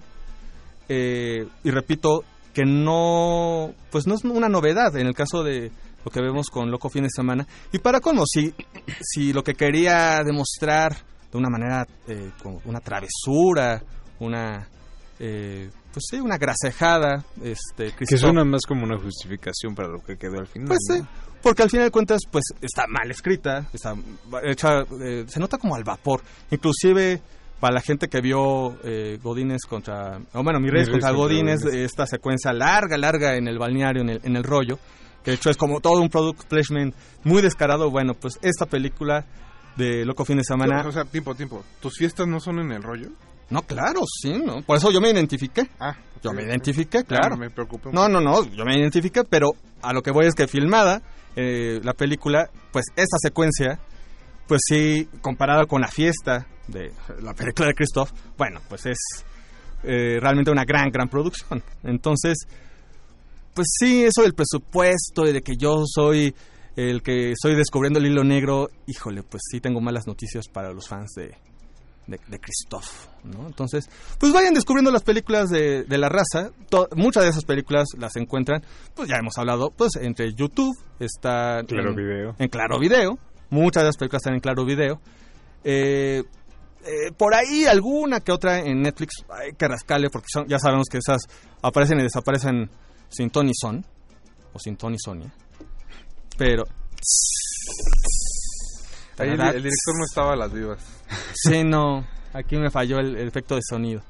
Pero bueno, pues eso, ¿no? Este.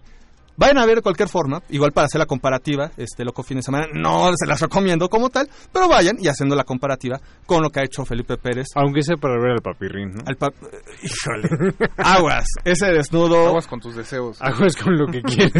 ese, ese desnudo va a hacer que, hablando de la película del peluquero romántico, sí se las antoje una cubita para olvidar el desnudo del papel. Navarijo.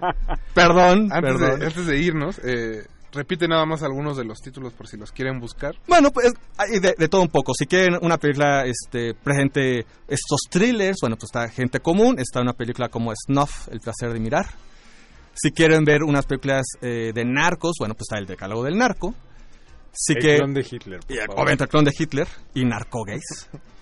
Este, también tiene unos títulos floridos, eh, muy populacheros, ¿Qué nos podemos imaginar? que nos podemos imaginar que aquí después nos van a, a censurar, pero Sí, bueno. No son lo suficientemente digamos, decentes para decir. Sí, eso ya No, como... Recuerdo que hay un canal, ¿no? De la raza Mex en YouTube. Sí, e- exactamente. Ahí pueden encontrar muchos trailers y inclusive algunas de las películas. Este, de hecho, está una película dirigida por Pepe Magaña. Uy, El, el sí, Pepe Magaña. el autor Sí. total. el- Pepe Magaña dirige algo llamado La ¿Cómo risa- se llamaba su personaje de Cachún Cachún? Este, el doctor... eh, no, el profesor Villafuerte. El profesor Villafuerte. Bueno, Uf. pues Pepe Magaña dirige algo llamado La risa sin calzones. No esperaba menos de Pepe Magaña. Pues oye, imagínate. E inicia la película con la vecina que salía con Israel Haitovich. O sea, ahí, te, ahí nada No, más. ya- ahí déjalo. Ahí deja- Creo ahí déjalo. aquí ahí necesitamos déjalo. acabar el programa. No Sí. porque se nos acabe el tiempo, sino porque hay que ir a ver las películas. Sí, no, eh, busquen eso en YouTube, está el canal completo. Muchas películas. eh, también eh, hay películas, como mencionaba, Rainbow on Fire, que pues, es una comedia eh, pues políticamente incorrecta para los tiempos que corren. Eh, o también pueden encontrar una película eh, que se llama Sex Express Coffee, que también es un thriller homoerótico muy particular y que también conecta con la película de Christoph, porque pues la película es como una oda a fantasía eh, gay. No sé por qué. ¿Qué habrá pensado ahí Christoph? Posiblemente tenga public un target eh, gay. No, eso no lo sé. Ahí sí, ahí sí les fallo en el dato, pero Habrá que preguntarle. ahí después les preguntamos a la ratita bebé. Bueno, Alberto, muchas gracias. Y justo de aquí, vámonos a ver las películas de Muchas gracias también por venir esta noche. La risa en calzones, sí.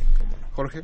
Gracias, Rafa. Muy buenas noches. Mauricio Urduña estuvo en producción, don Agustín Mulia en los controles, Alba Martínez en continuidad. Mi nombre es Rafael Paz y los esperamos el próximo martes a las 9 de la noche. Vamos a hacer una lectura en vivo del guion de Sintonizonia. No se despeguen y nos escuchamos.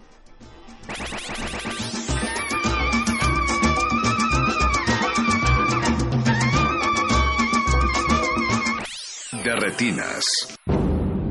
Antes de continuar tu camino, recuerda, no hay películas sin defectos. Si los buscas, te convertirás en crítico de cine. De, re- de retinas.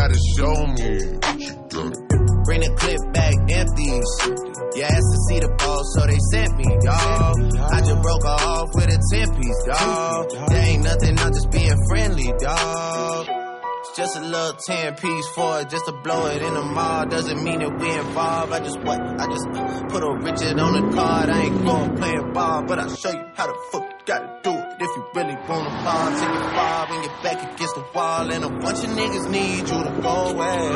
Still going bad on them anyway. Saw you last night, but did it all day. Yeah, a lot of murk caught me in a hard way. But got a sticky and I keep it at my dog's place.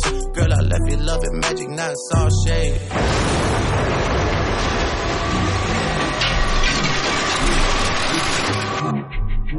Still going bad on you.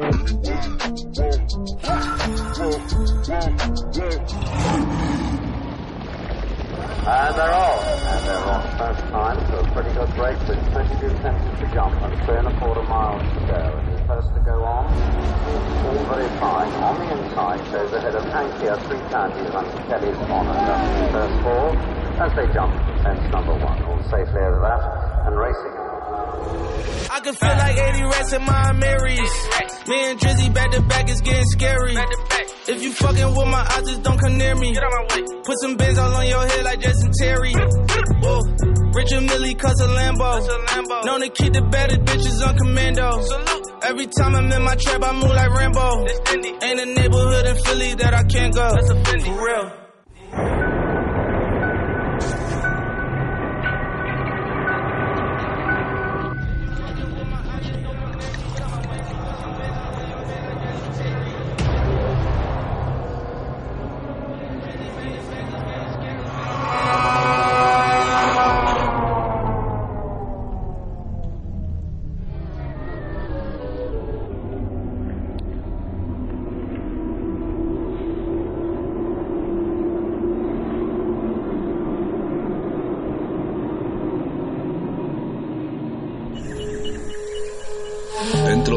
Habitación, la ciudad se disfraza de apatía, pero las apariencias engañan. Cada sonido nos grita una historia urbana. Nuestra radio es el río que las comunica. Aguas Negras. Una serie de ficciones sonadoras. Jueves, 22 horas, por resistencia modulada. 96.1 de FM. Radio UNAM. Experiencia sonora. Como dijo el sabio Playlist Zoo, el viaje de las mil canciones empieza siempre con la primera reproducción.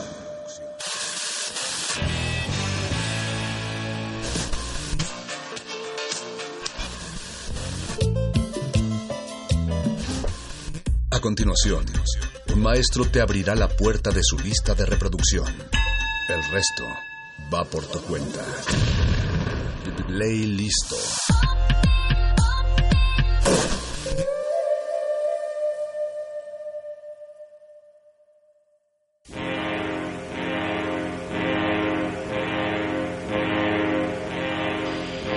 cling to power for the white population group means accepting the risk more than risk facing a revolution. Because nowhere in this world has a minority clung to power without that result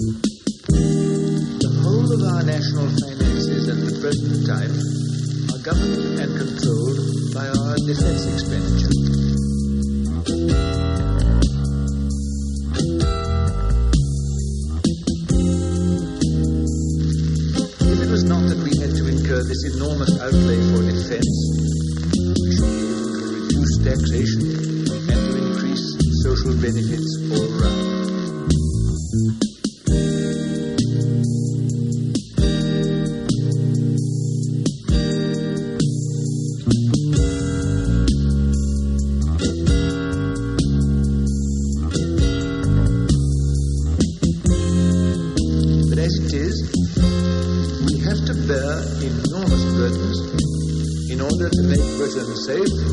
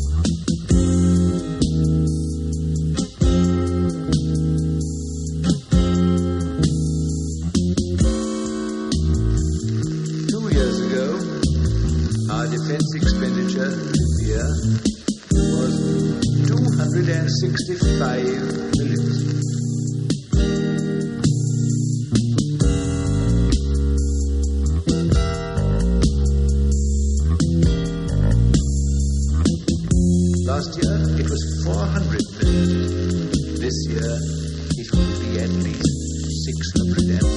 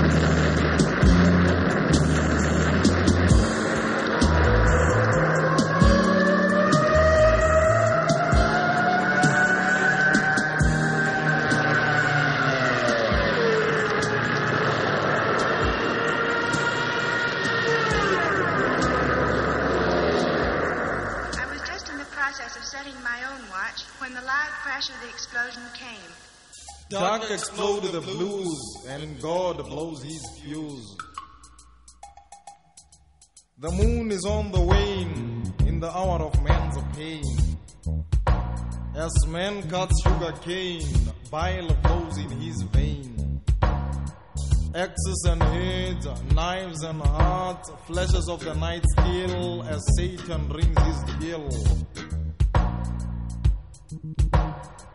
Dark exploded the blues, and God blows his No longer is he a mystery hiding in his laboratory, unseen even by microscope or seen only at the bioscope. He now walks the earth, baptizing it in a blood bath, planting seeds of Babylon. Humanity raises them with the fire of Francis Fanon. Dark exploded the blues, and God blows The God of death has chosen this nation. Guns sing lullabies to children. Woe is God to prophets of homicide, but a tool in my hands I wield with pride. The anger I unleash, prophetess won't publish. My struggle is not for sale. Soul selling can only derail the train of truth from the path of faith. This land is frigid with a womb full of acid. The sun born bent black and the population's cracked. Dark exploded the blues and God blows his fuse. I was ordained an oracle to prophesy a miracle. Though objection overruled rolls from injustice's bench to douse my protestations of fire in a trench.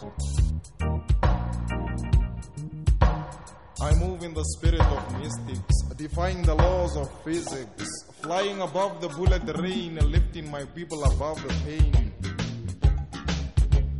Above men on men tyranny and its prejudice, bad seed progeny. In this revolutionary motion, grenades exploded the skull of Isaac Newton. The moon is on the wane.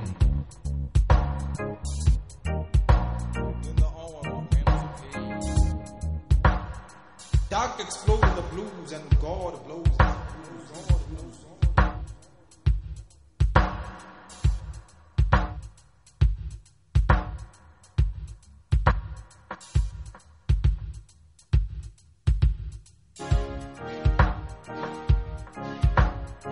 Dark exploded the blues, and God blows his God blows his God blows his God.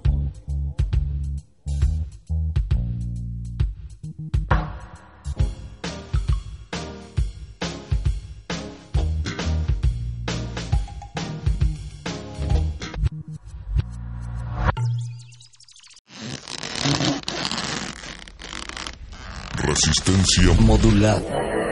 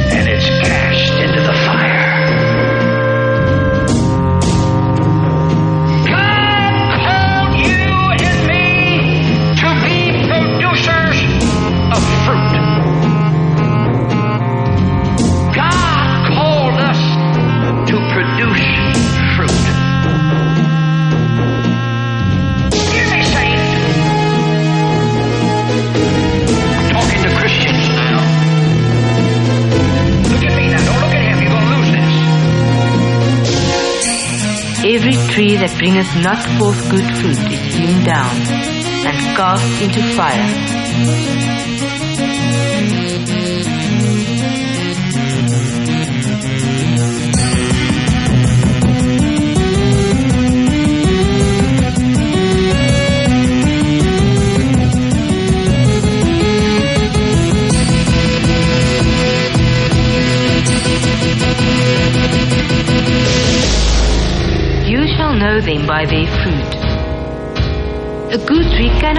forth evil fruit, neither can a corrupt tree bring forth good fruit.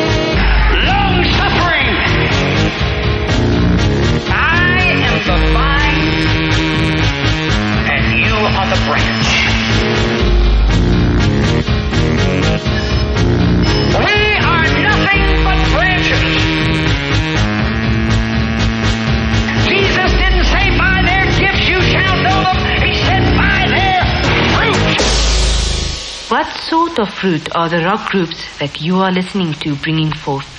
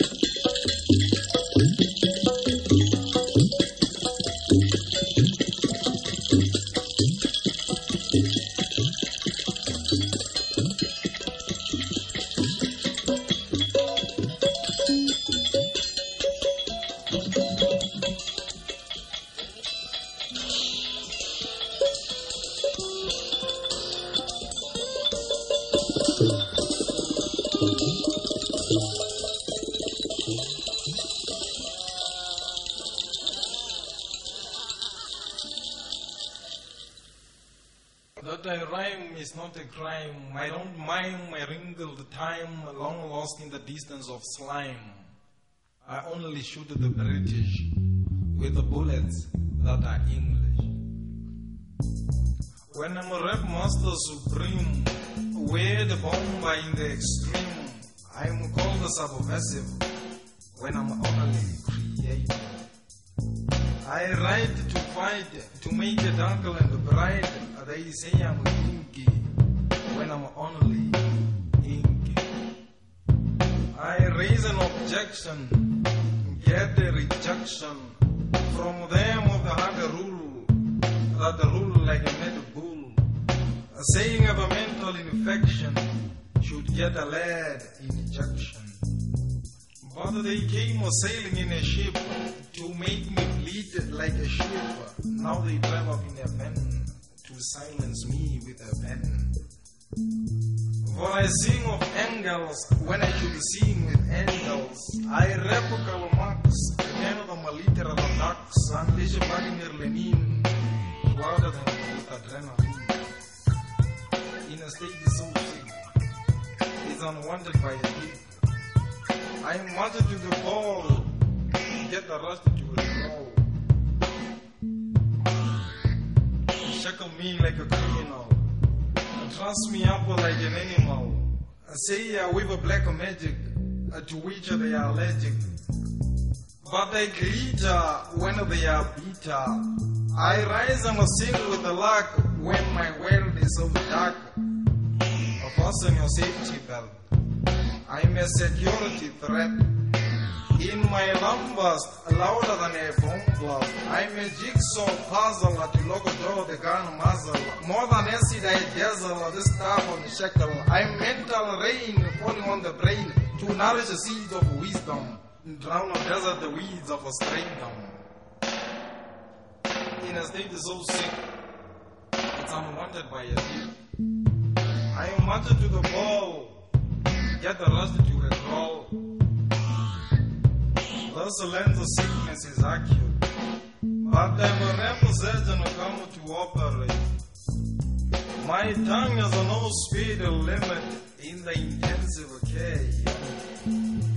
I'm a glittering spectacle to baffle the sensor tentacle. I come like a release from the repression disease. My song an antibiotic against the repression so myopic takes me for Russia's appendage when I'm Africa's bandage. With all the labor pain I push, pushing a nation through a better home of a bush.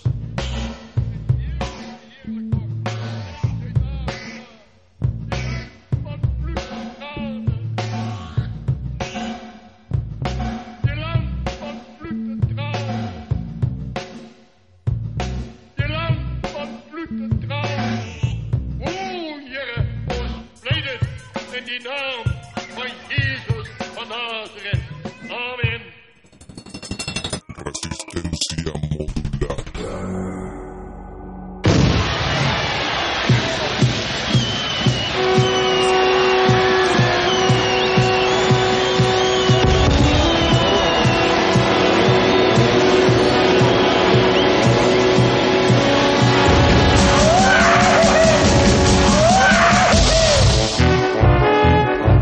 That was beautiful. And we're going back to the stadium again. It is really a party time here. Everybody is trying to make new acquaintance.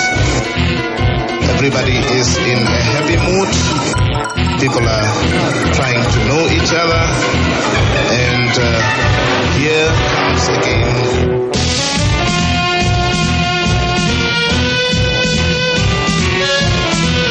things are happening at the state banquet.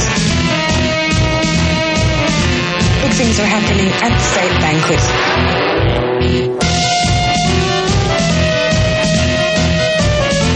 The first state president's banquet here at the SKW Club. A time of celebration, sharing, planning, and building together. The future is ours. Oh, that was beautiful.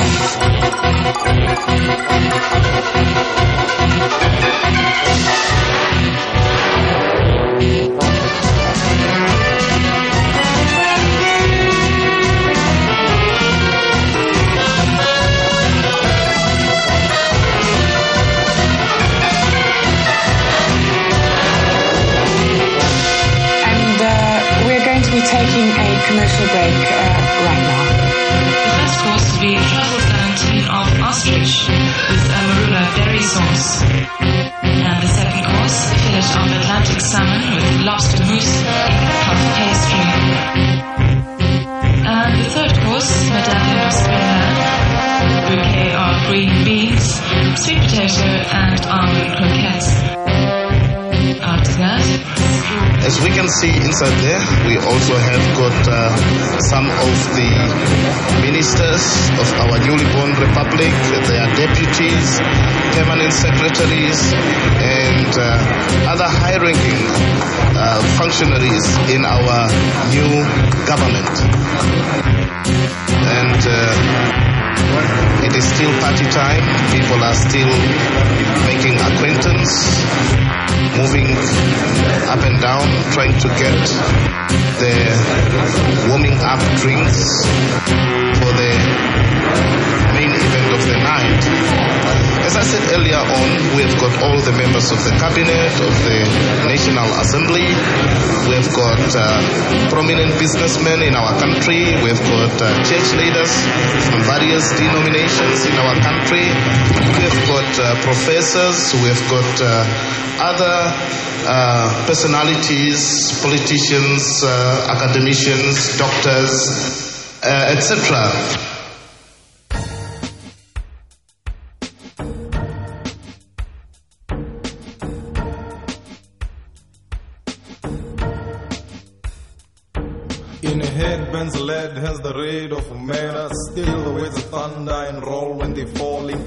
I saw the pop of a necklace eyeball eaten. I saw waves of reform tumbling in a storm from clouds of chloroform. The wave is the last like it was the first. Beginning was the wave that was never here. For the wave was God and God was dead. In a six and a nine, Jesus bled wine, made vampires of holy believers.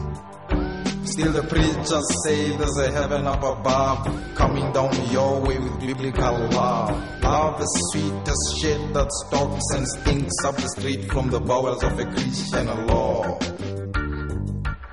The present is a time of war Where Measuring the time of a tide turning, gauging the gate of your heart, yearning, weighing the wind of her wings, flapping. The shuddering song is breaking glass in the gloom of the singing of the morning in the evening light. In the sight of light, in the smell of death, in a dead tent caught in the rent and rave of writhing phantasms.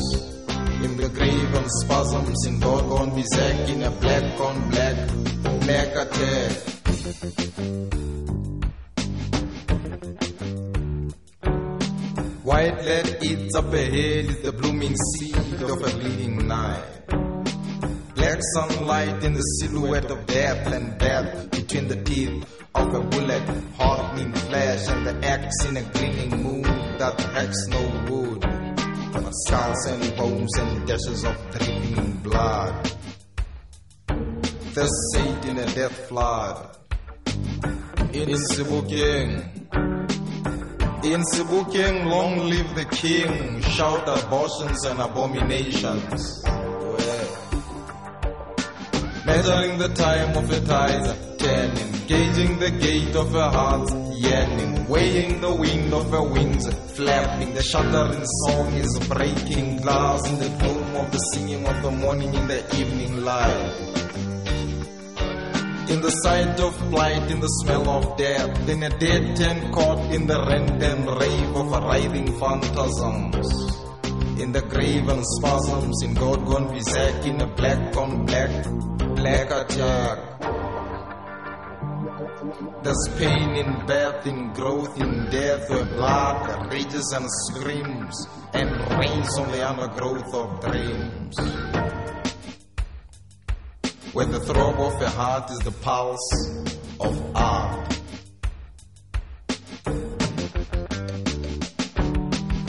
Measuring the time of the tides uh, are turning, gauging the gate of your heart, yearning, weighing the wind of her wings, uh, flapping. The shuddering song is breaking glass in the gloom of the singing of the morning in the evening light.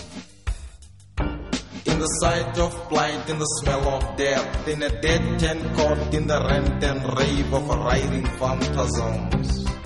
In the grave and spasms, in gorgon resac, in a black on black, black attack.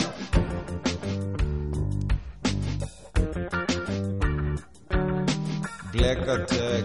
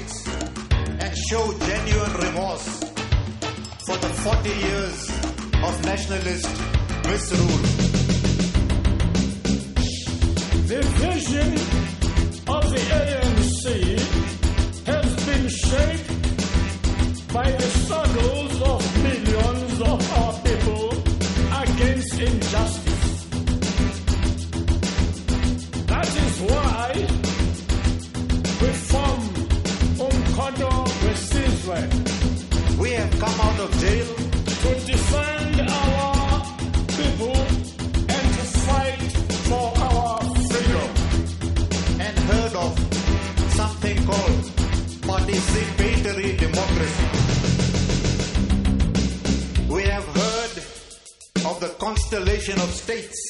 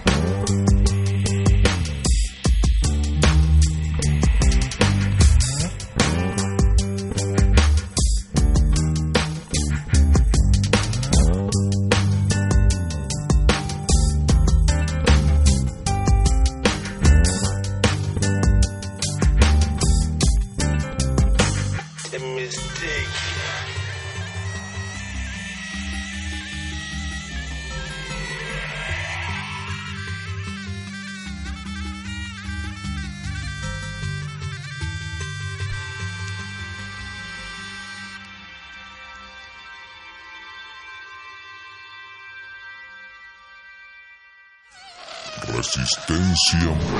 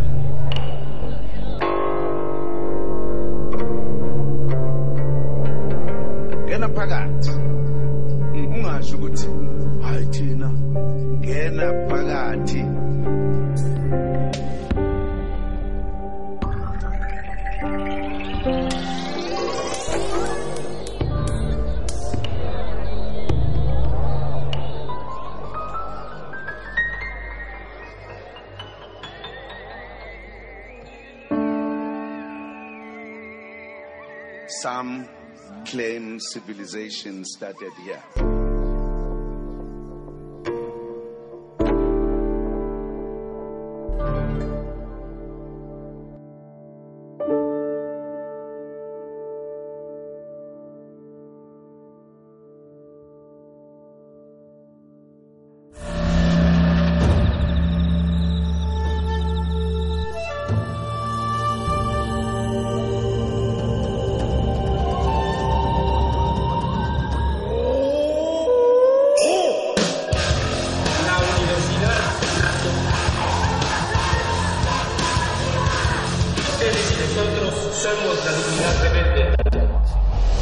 Resistencia Modulada es una coproducción de Radio UNAM y El Universo.